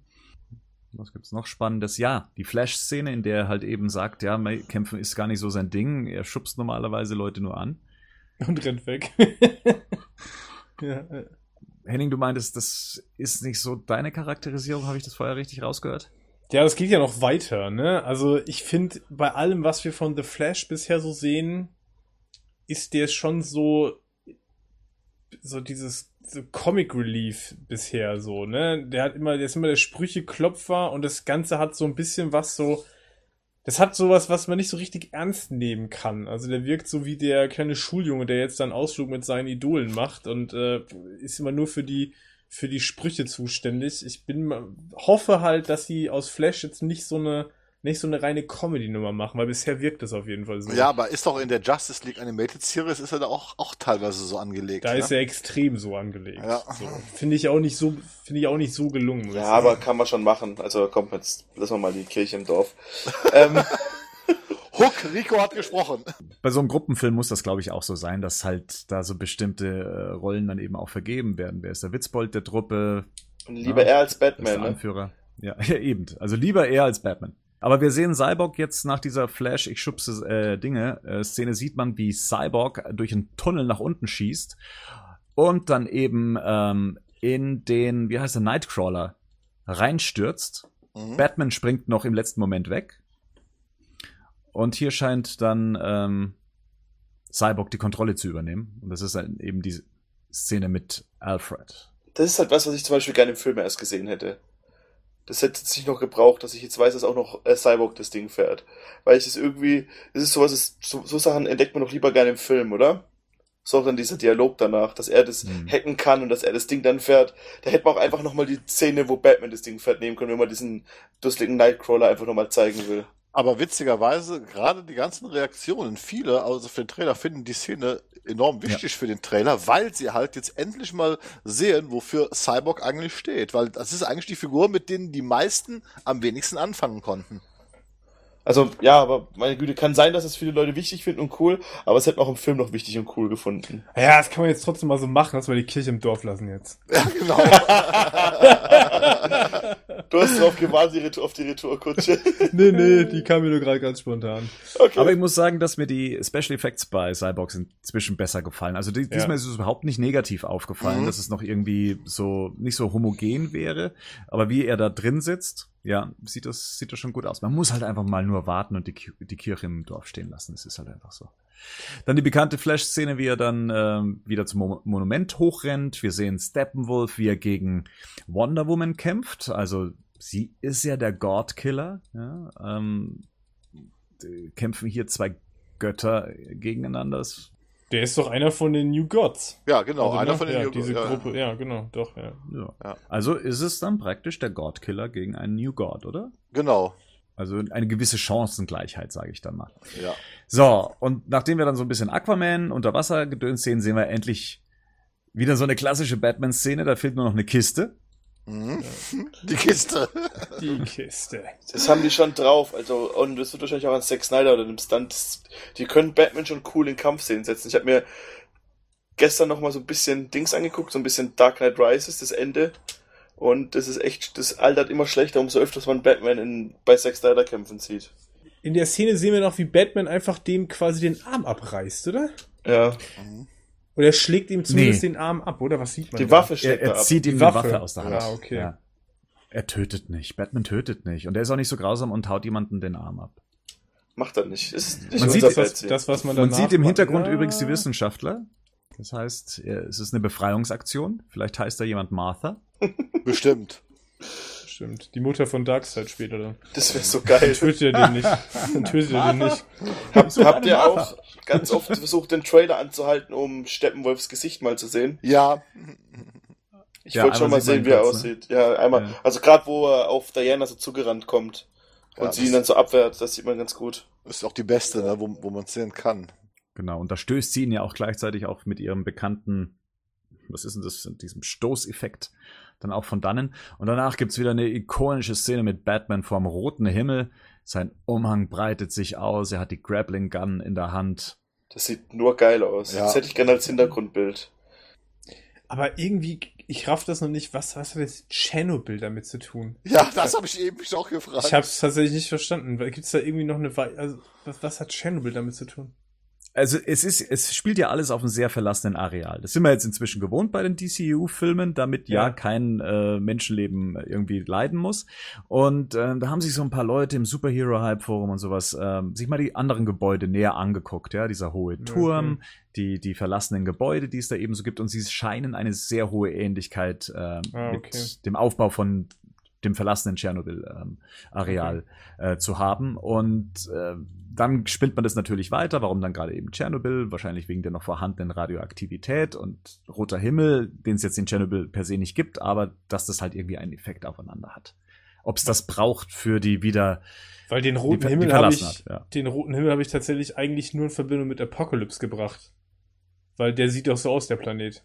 Ja, aber da gibt's weniger Häuser und so, ne? Ja, also das ist jetzt nicht Apocalypse, meine ich, aber ich hatte so möglicherweise So versucht ja, ja genau, vielleicht versucht ja ähnlich in Analogie zu den Kryptoniern quasi Man of Steel, vielleicht versucht jetzt ja quasi auch, äh, vielleicht versuchen Steppenwolf, ja, oder äh, als Vorhut von Darkseid irgendwie quasi eine neue Welt zu finden. Also keine Ahnung, vielleicht, vielleicht macht man sowas ja in der, in dem äh, Stil. Ist es nicht, ist es nicht schwierig für Superman zurückzukommen, wenn es eine rote Sonne hat? Ja, dürfte schwierig werden, wenn das eine rote Sonne sein soll. Dann hat er keine Kräfte. Ja. Oder ob man vielleicht den Himmel deswegen eingefärbt hat, um Superman ruhig zu stellen. Hm. Ja, auf jeden Fall interessant. Wir sehen auch Batman dann nochmal mit dem Batmobil äh, durch die Ecke jagen. Er wird da vom Parademons nochmal so ein bisschen angeschubst, damit er ein bisschen mehr Spaß beim Fahren hat. Und ein gigantischer Turm stürzt ein. Oder zumindest äh, stürzt nach unten. Da könnte man nochmal genauer reingucken in die Stadt bei dem Schriftzug da hinten, ob das ein englischsprachiger Schriftzug ist oder tatsächlich dann irgendwie auf, auf Chernobyl verweist. Ich weiß es nicht. Ähm, das ist, wie gesagt, die, die Theorie. Und dann kriegen wir so einen kleinen Gruppenshot. Und zwar Aquaman, Wonder Woman, Flash und Cyborg in Metropolis vor oder an dem Platz, an dem Supermans Statue stand. Blumen liegen da, eine Absperrung ist da. Im Hintergrund sieht man die Metropolis Polizei, ein Herzchen-Luftballon. Das sind Bilder, die haben wir schon mal gesehen. Und zwar ähm, in dem ähm, in dem Making-of-Material, was mal zu Justice League rausgegeben wurde, als sich Zack Snyder an England bedankt hat für die Dreharbeiten. Und da war das nämlich alles noch Greenscreen. Das heißt, die komplette Szene, die ganze Szenerie, die wir im Hintergrund sehen, kommt aus dem Computer. Ist schon verrückt, oder? Ist auch da, wo dann ähm, Jason Momoa seinen Stab so runterschmeißt, oder? Und dann das Schwert von Wonder Woman nimmt. Und Cyborg steht da nicht mal eigentlich, ne? Also, das ist schon witzig eigentlich. Ja, ist es hinten dran das kryptonische Schiff? Das weiße? Ja. Das weiße Ja. Dings da? Cool. Und wen, auf wen gucken die da an? Auf Superman, oder? Der kommt in seinen Anzugshosen. Also, Wandy ist sehr erfreut. Ja. Alle anderen wissen nicht so ganz, ne? Ja. Und ich glaube, Aquaman hat seinen Dreizack verkehrt rum. Das habe ich mir auch schon gefragt. Wieso hält er das- das nach unten? Ob das Absicht ist oder ob man gerade werfen wollte. Es ist halt Stein. Du kriegst das Ding ja noch nicht mal richtig im Boden rein, um Boah, der dich daran bestimmt, gut halten zu können. oder? Der kriegt Aquaman das- bestimmt. Der kriegt Hallo, der den Boden surft rein. auf Parademons. Was ist los mit dir? Nochmal eine kleine History Lesson. Also Ja. Amazonen on Horses. Interessant finde ich jetzt das nächste, was danach kommt mit ähm, Flash und Wonder Woman, wie Flash das Schwert ihr zurückgibt. Und da habe ich Mhm. Leute gesehen, die dieses, ähm, dieses Bild da draus gemacht haben. Was ist es von? Ist es von Da Vinci? Diese göttliche. Wie heißt Ja, es denn? Michelangelo. Äh, Michelangelo, ja, genau, dieses, wie er quasi, diese Schöpfung. Das ist das Deckenbild von der Sixtinischen Kapelle, meinst du jetzt, oder? Die Ja, ja. Erschaffung Adams, wo die sich die, Ja, wo die genau. Hände sich Ja. berühren. Ja. Wie er dann quasi mit dem Finger das Schwert ihr ja, zurückgibt. ja, genau. Habe ich mal so Zusammenschnitt irgendwo gesehen. Ich weiß nicht, ob man das so Ja. sehen kann, ob man da zu viel Nein interpretiert, aber ist ja auf jeden Fall trotzdem eine coole Szene, wie er halt dann auch so ein bisschen, hat auch so ein bisschen was von, ähm, von X-Men, was da Quicksilver gemacht hat. Wie er so schnell Sachen verändert. Wa- Was ist als, was ist für ein Flugzeug, das wir als nächstes sehen? Und was greift das Flugzeug an? Das ist der Flying Fox. Was schießt es da auf? Welchen Kokor schießt es auf da? Ja, sieht nach so einer Membran aus. Ja. Keine Ahnung. Könnte das Schiff vielleicht sein von Mhm. Steppenwolf, wobei der eigentlich per Teleportation kommt. Oh ja. Tja, und dann surft Aquaman einmal mehr auf etwas, nur diesmal ist es ein Parademon und es ist cool. Also es, sieht wirklich cool aus. Ich finde es nur vom Effekt, wenn Aquaman dann Ja. zum Stand kommt, muss ich sagen, das, ja, da, da legen wir nochmal Überstunden ein, gell? Da kann man nochmal ein bisschen was investieren. Das sieht noch nicht so ganz rund aus. Auch mit den Haaren dann und so, ne? Ja. Das, Das sieht mir auch so ein bisschen, man merkt den Blue Screen oder den Green Screen, man merkt Das Composing ist da noch, ist da noch nicht fertig, glaube ich. Ne? Das Mhm. ist, Also wenn er diesen Sprung macht, so nach vorne und dann kommt er ins Bild irgendwie, das sieht so aus, ich weiß nicht, das hat so, das hat so Videospiel-Style irgendwie, ne? Das sieht so aus wie, das könnte auch eine Cutscene aus Injustice 2 sein. Also, das gefällt mir von der Optik überhaupt nicht. Aber trotzdem ein cooler Shot. So wie er so ein Parademon reitet, finde ich trotzdem cool. Ja, dann kommen wir weiter, dann sind wir schon beim, auf dem Dach wieder. Jo, und das sieht eigentlich so aus wie die letzte Szene des Trailers, was sie aber nicht ist.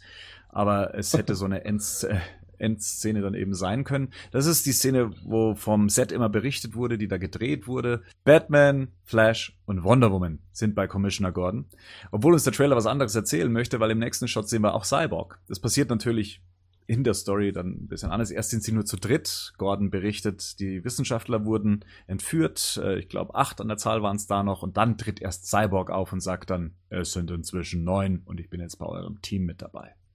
Das finde ich ein bisschen unbeholfen, weil auf einmal steht Jim Gordon verkehrt rum da. Also äh, Der hat irgendwo hingeguckt, ne? Wo hat er hingeguckt? Ja, also warum hat der nach an seiner Seite geguckt? Das ist das Beispiel eines klassischen Achssprungs im Schnitt, den man nicht machen darf.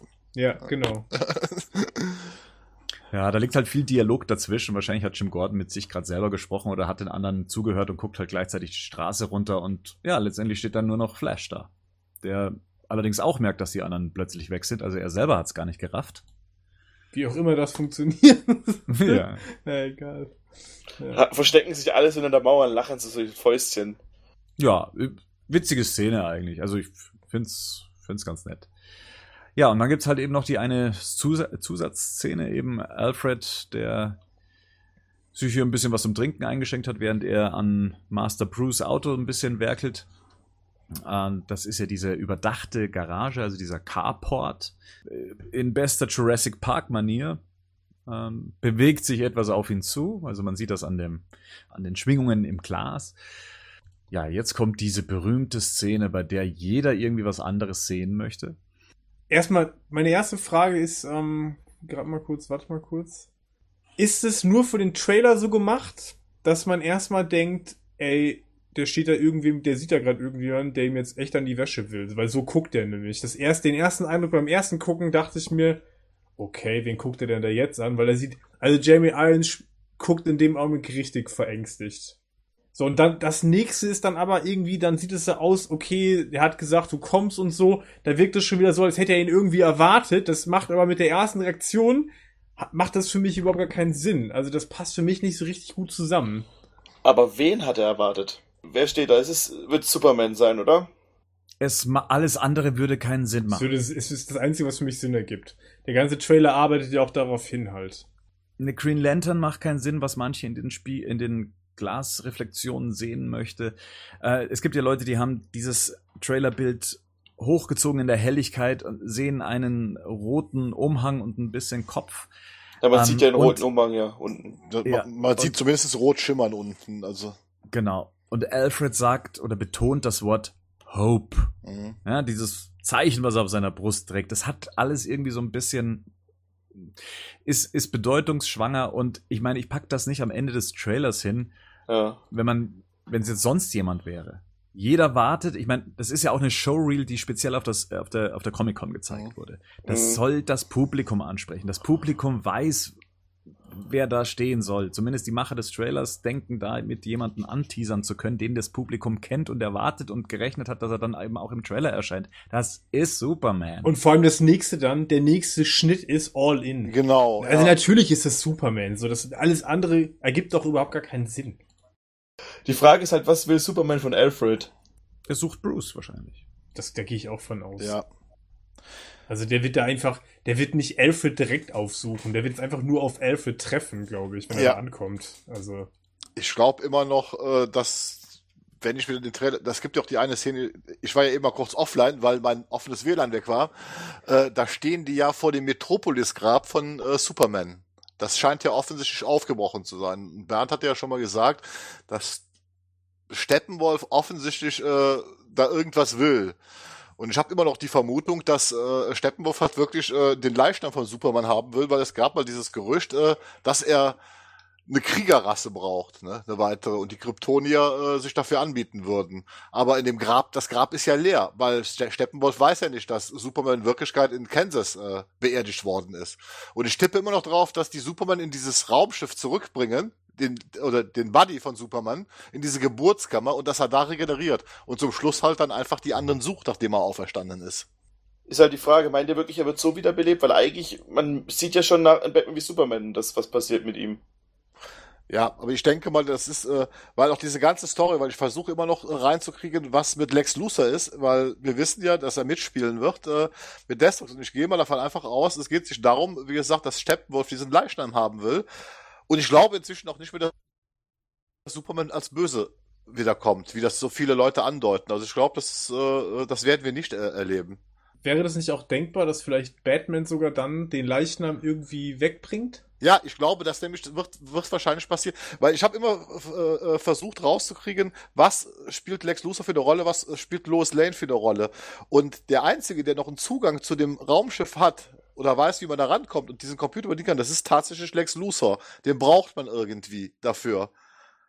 Und ich vermute mal, das ist ein Nebenstrang, dass die irgendwann den Leichnam in Kansas entdecken und feststellen, da ist noch Leben drin. Und die brauchen diese Geburtskammer, damit er sich regenerieren kann. Das wird auch von, von, von der Logik her Sinn ergeben. Und Steppenwolf denkt natürlich, in Metropolis ist das Grab von Superman, weil das ist ja dieses große epische Begräbnis, was wir erlebt haben.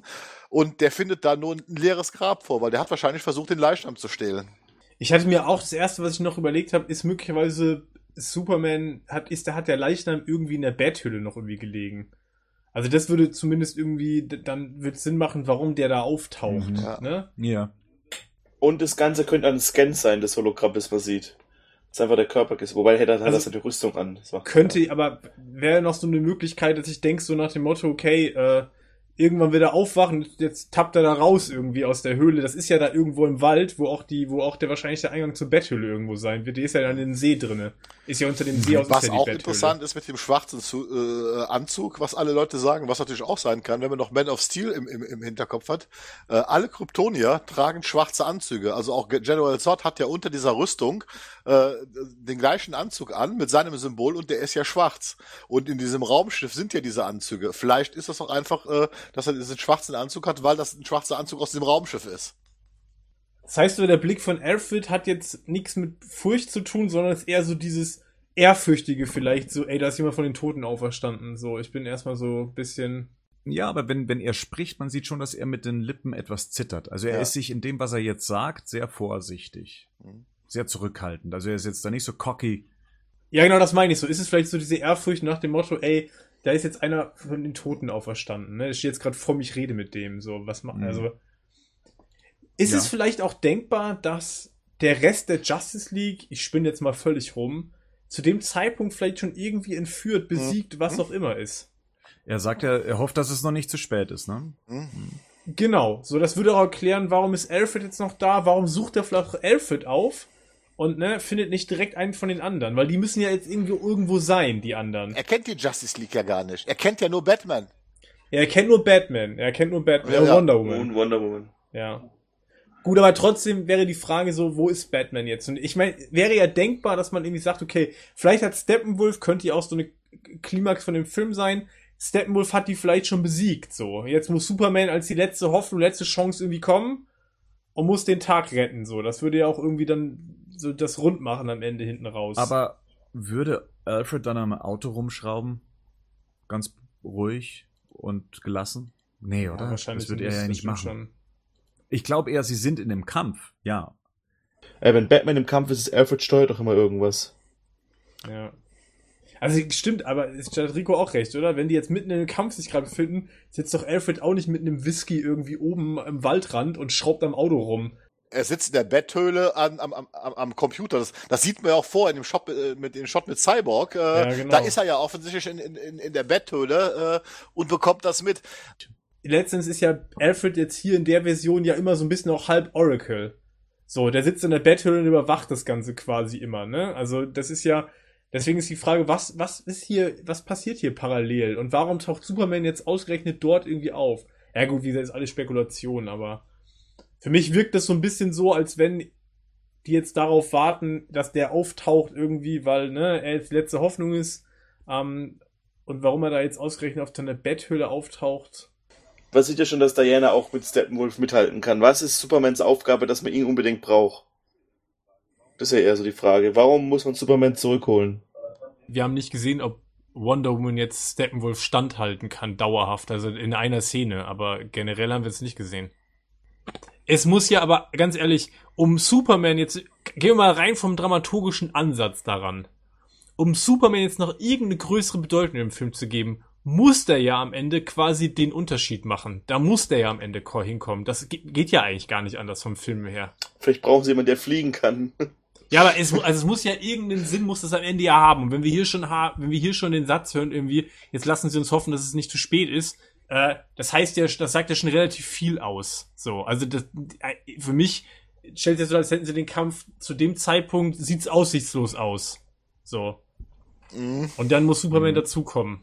Ja, es ist natürlich auch immer noch die Frage, was ja die ganze Zeit angedeutet, äh, der Gegner äh, Steppenwolf, ursprünglich hieß es mal, äh, im zweiten Justice League Film kommt dann Darkseid, dann wird der zweite Justice League äh, geschrieben, weil es gibt ja nicht nur einen New God, es gibt ja mehrere New Ja. Gods. Ne, Also äh, das wissen wir noch gar nicht. Vielleicht ist Darkseid ja auch schon da zu dem Zeitpunkt. Das heißt, dann hätte Boah, das wäre aber schon harter Over Overkill. dann hätte die Justice League nämlich nicht nur Steppenwolf, sondern einen Darkseid. Und dann wäre dieses Kräfteverhältnis einfach nicht mehr ausgeglichen. Also das könnte ich mir, könnte ich mir schon vorstellen, dass also zumindest ein weiterer dieser New Gods auftaucht. Und dann hätten sie auf jeden Fall aus dem BVS-Trailer gelernt. Ja. Ja. Äh, Wir haben das letzte Mal drüber gesprochen, dass die Musik im ersten Trailer, den wir gesehen haben, dadurch, dass es ja eben eine Popmusik war, jetzt den Trailer nicht zu seiner nötigen epischen Größe aufgemacht hat. Jetzt war es so, wir hatten zwar kurz nochmal hier dieses äh, Come Together, aber letztendlich eine neue Interpretation von dem äh, Superman-Theme von Hans Zimmer. Hat es was Ja. für dich geändert? Ja, absolut. Das habe ich zum Gerd vorhin schon im Vorlauf gesagt, dass ähm, ich absolut froh bin, dass sie, dass sie da weggegangen sind von, wo ich glaube, dass es auch eine Reaktion auf Wonder Woman ist, denke ich zumindest. Ähm, und ich finde, das macht den Film auf jeden Fall sofort deutlich größer. Es lässt diesen, es lässt diesen ganzen, ich sag mal im positiven Sinne, opernhaften Stil, das kommt, es kommt diesen Figuren einfach besser. Also das, Ja. kommt, ich fi- finde, es liegt denen einfach besser, weil dieses, ich sie lege einen Popsong drunter, das habe ich ja letztes Mal schon gesagt, das erdet halt diese Figuren so direkt, äh, was den Figuren aus meiner Sicht überhaupt nicht steht. Ne? Also Das gerade passt wenn- bei Suicide Squad halt. Genau, da passt es so, genau, weil das so, das sind eh schon so ah, ja, geerdete, ja, es sind aber geerdetere Figuren, als jetzt wir uns hier in diesem, in diesen Sphären hier bewegen, ne, mit irgendwelchen Göttern etc. Also ich fand schon, dass die Musik hat ähm, schon nochmal ähm, dem, dem Ganzen einen epischen, einen epischen Anstrich gegeben, als es beim ersten der Fall war. Für mich also absolut. Interessant ist auch, dass sie das Superman-Theme nochmal genommen haben. Oder das aus Man of Steel Ja. zumindest. Dass sie da so ein bisschen mitgespielt haben. Das ist auch Ein was, weiterer Hinweis, ja, es ist weiter, Ja. auch ein weiterer Hinweis, denke ich mal. Und äh, was interessant ist, es ist ja tatsächlich, also ich habe es mir auch nochmal äh, mehrmals angehört, das ist nicht nur umarrangiert worden, das scheint offensichtlich eine ganz andere Aufnahme zu sein, weil hier der Orchesterpart viel omnipräsenter ist als in den anderen Aufnahmen. Also es, es, es klingt gleich und hat trotzdem doch anders hier, ne? Aber man erkennt es halt wieder. Ne? Und ich denke mal auch, das hat natürlich auch mit dem, mit dem Hinarbeiten am Ende, dass das wirklich Superman ist. Also ansonsten sehe ich keinen Grund, warum sie diese Musik genommen hätten. Ja, das stimmt. Das, das hätte ich gerade schon mal einfallen können. Cast noch. Um das abzuschließen jetzt, ich, ich bin eher so ein bisschen noch echt so skeptisch, ob das wieder so wird, dass ich mir denke, hinterher irgendwie der Film selber geht nicht an mich. Ähm, in der Theorie dann halt, aber nicht in der Praxis, was ich eigentlich nicht möchte, so, ne? Ja, der wird geil, der Film. Jetzt der Joss Whedon haut nochmal 200 Millionen raus und dreht den Film um. Und dann siehst du einfach einen komplett anderen Film. Und dann wird es super. Ja, aber auf der anderen Seite will ich wirklich einen Joss Whedon Justice League sehen? Nö. Ich will also, Ja, ich will einfach nur, ich will einfach nur einen geilen Film sehen, ehrlich. Mir ist scheißegal, wer das macht. ich will einen geilen Film sehen. Nee, und Joss Whedon, der soll seinen Batgirl machen. Ja, das ist in Ordnung. Weil ich habe auch einfach, äh, ich hoffe einfach, äh, dass es nicht passiert, dass sich das nachher so unterscheidet, weil das ist das Schlimmste, was im Film passieren kann, wenn man plötzlich da im Kino sitzt und plötzlich merkt, äh, äh, verdammt, die Szene, äh, die passt aber jetzt nicht mehr zu dem anderen, hier, weil da zwei verschiedene Regisseure Sachen abgeliefert haben. Äh, das könnte auch ein echter Downer werden. Also so wie die Leute immer denken, so diese absolute Hoffnung, da muss man auch ein bisschen aufpassen. Also, dass das schon stimmig wird. Weil das, ich weiß nicht, habt, habt, habt ihr Fantastic vorgesehen? Von Josh Trank. Da ist ja das letzte Drittel von dem äh, äh, Simon Kinberg inszeniert worden. Und das siehst du auch, dass das jemand anders gemacht hat. Weil der Stil komplett anders wird in dem Moment. Und das hat den Film dann letztendlich den, den kompletten Todesstoß gegeben. So, dann schließen wir diese Diskussion mal ab, würde ich sagen. Sonst war nichts mehr, oder? Sonst be beende ich mal meinen, meinen ersten eigenen Cast. Ja, wie war's denn? Es war Hammer. Ich bin auch so froh, dass dieser komische, krantige Moderator, der sonst immer da ist, nicht am Start ist. Der macht echt immer so die Stimmung kaputt. Aber ansonsten, es war witzig. Wenn ich mich nächstes Mal drauf vorbereiten darf, ist es vielleicht sogar noch witziger. Nee, ich finde aber aus der Hüfte geschossen hast du es wirklich, wirklich gut gemacht. Fand ich echt gut. Sauber Ja. weggelanzt. Sauber weg. Weil die, Wirklich also, sauber. Die, die Übergänge werden noch richtig geschliffen in Zukunft, aber ja. Hat Spaß gemacht. Also, Bernd, wenn irgendwann mal du nicht mehr weißt, wer, wer Batman News sein soll, den Cast, die Cast-Moderation mache ich Ist nur ein. Symbol, jeder kann das sein. Ja. Das, da, da können überhaupt gar nichts dazu. Jeder kann. Jetzt haben, wir, jetzt haben wir unseren guten alten Bett-Computer und jetzt haben wir auch noch den Robin-Computer. Das Robin Book. Cool, aber hat Spaß gemacht. Danke für die Ehre. So, so lasse ich mir meinen 30. Geburtstag in Erinnerung. Hey. Wie fandet ihr es? War super. War, war top. Dann würde ich sagen, verabschieden wir uns mal für heute. Machen uns noch einen geilen Abend zusammen hier in unserer kleinen Mumble-Tour und bis zum nächsten Mal. Tschüss. Ciao. Ciao. Servus miteinander.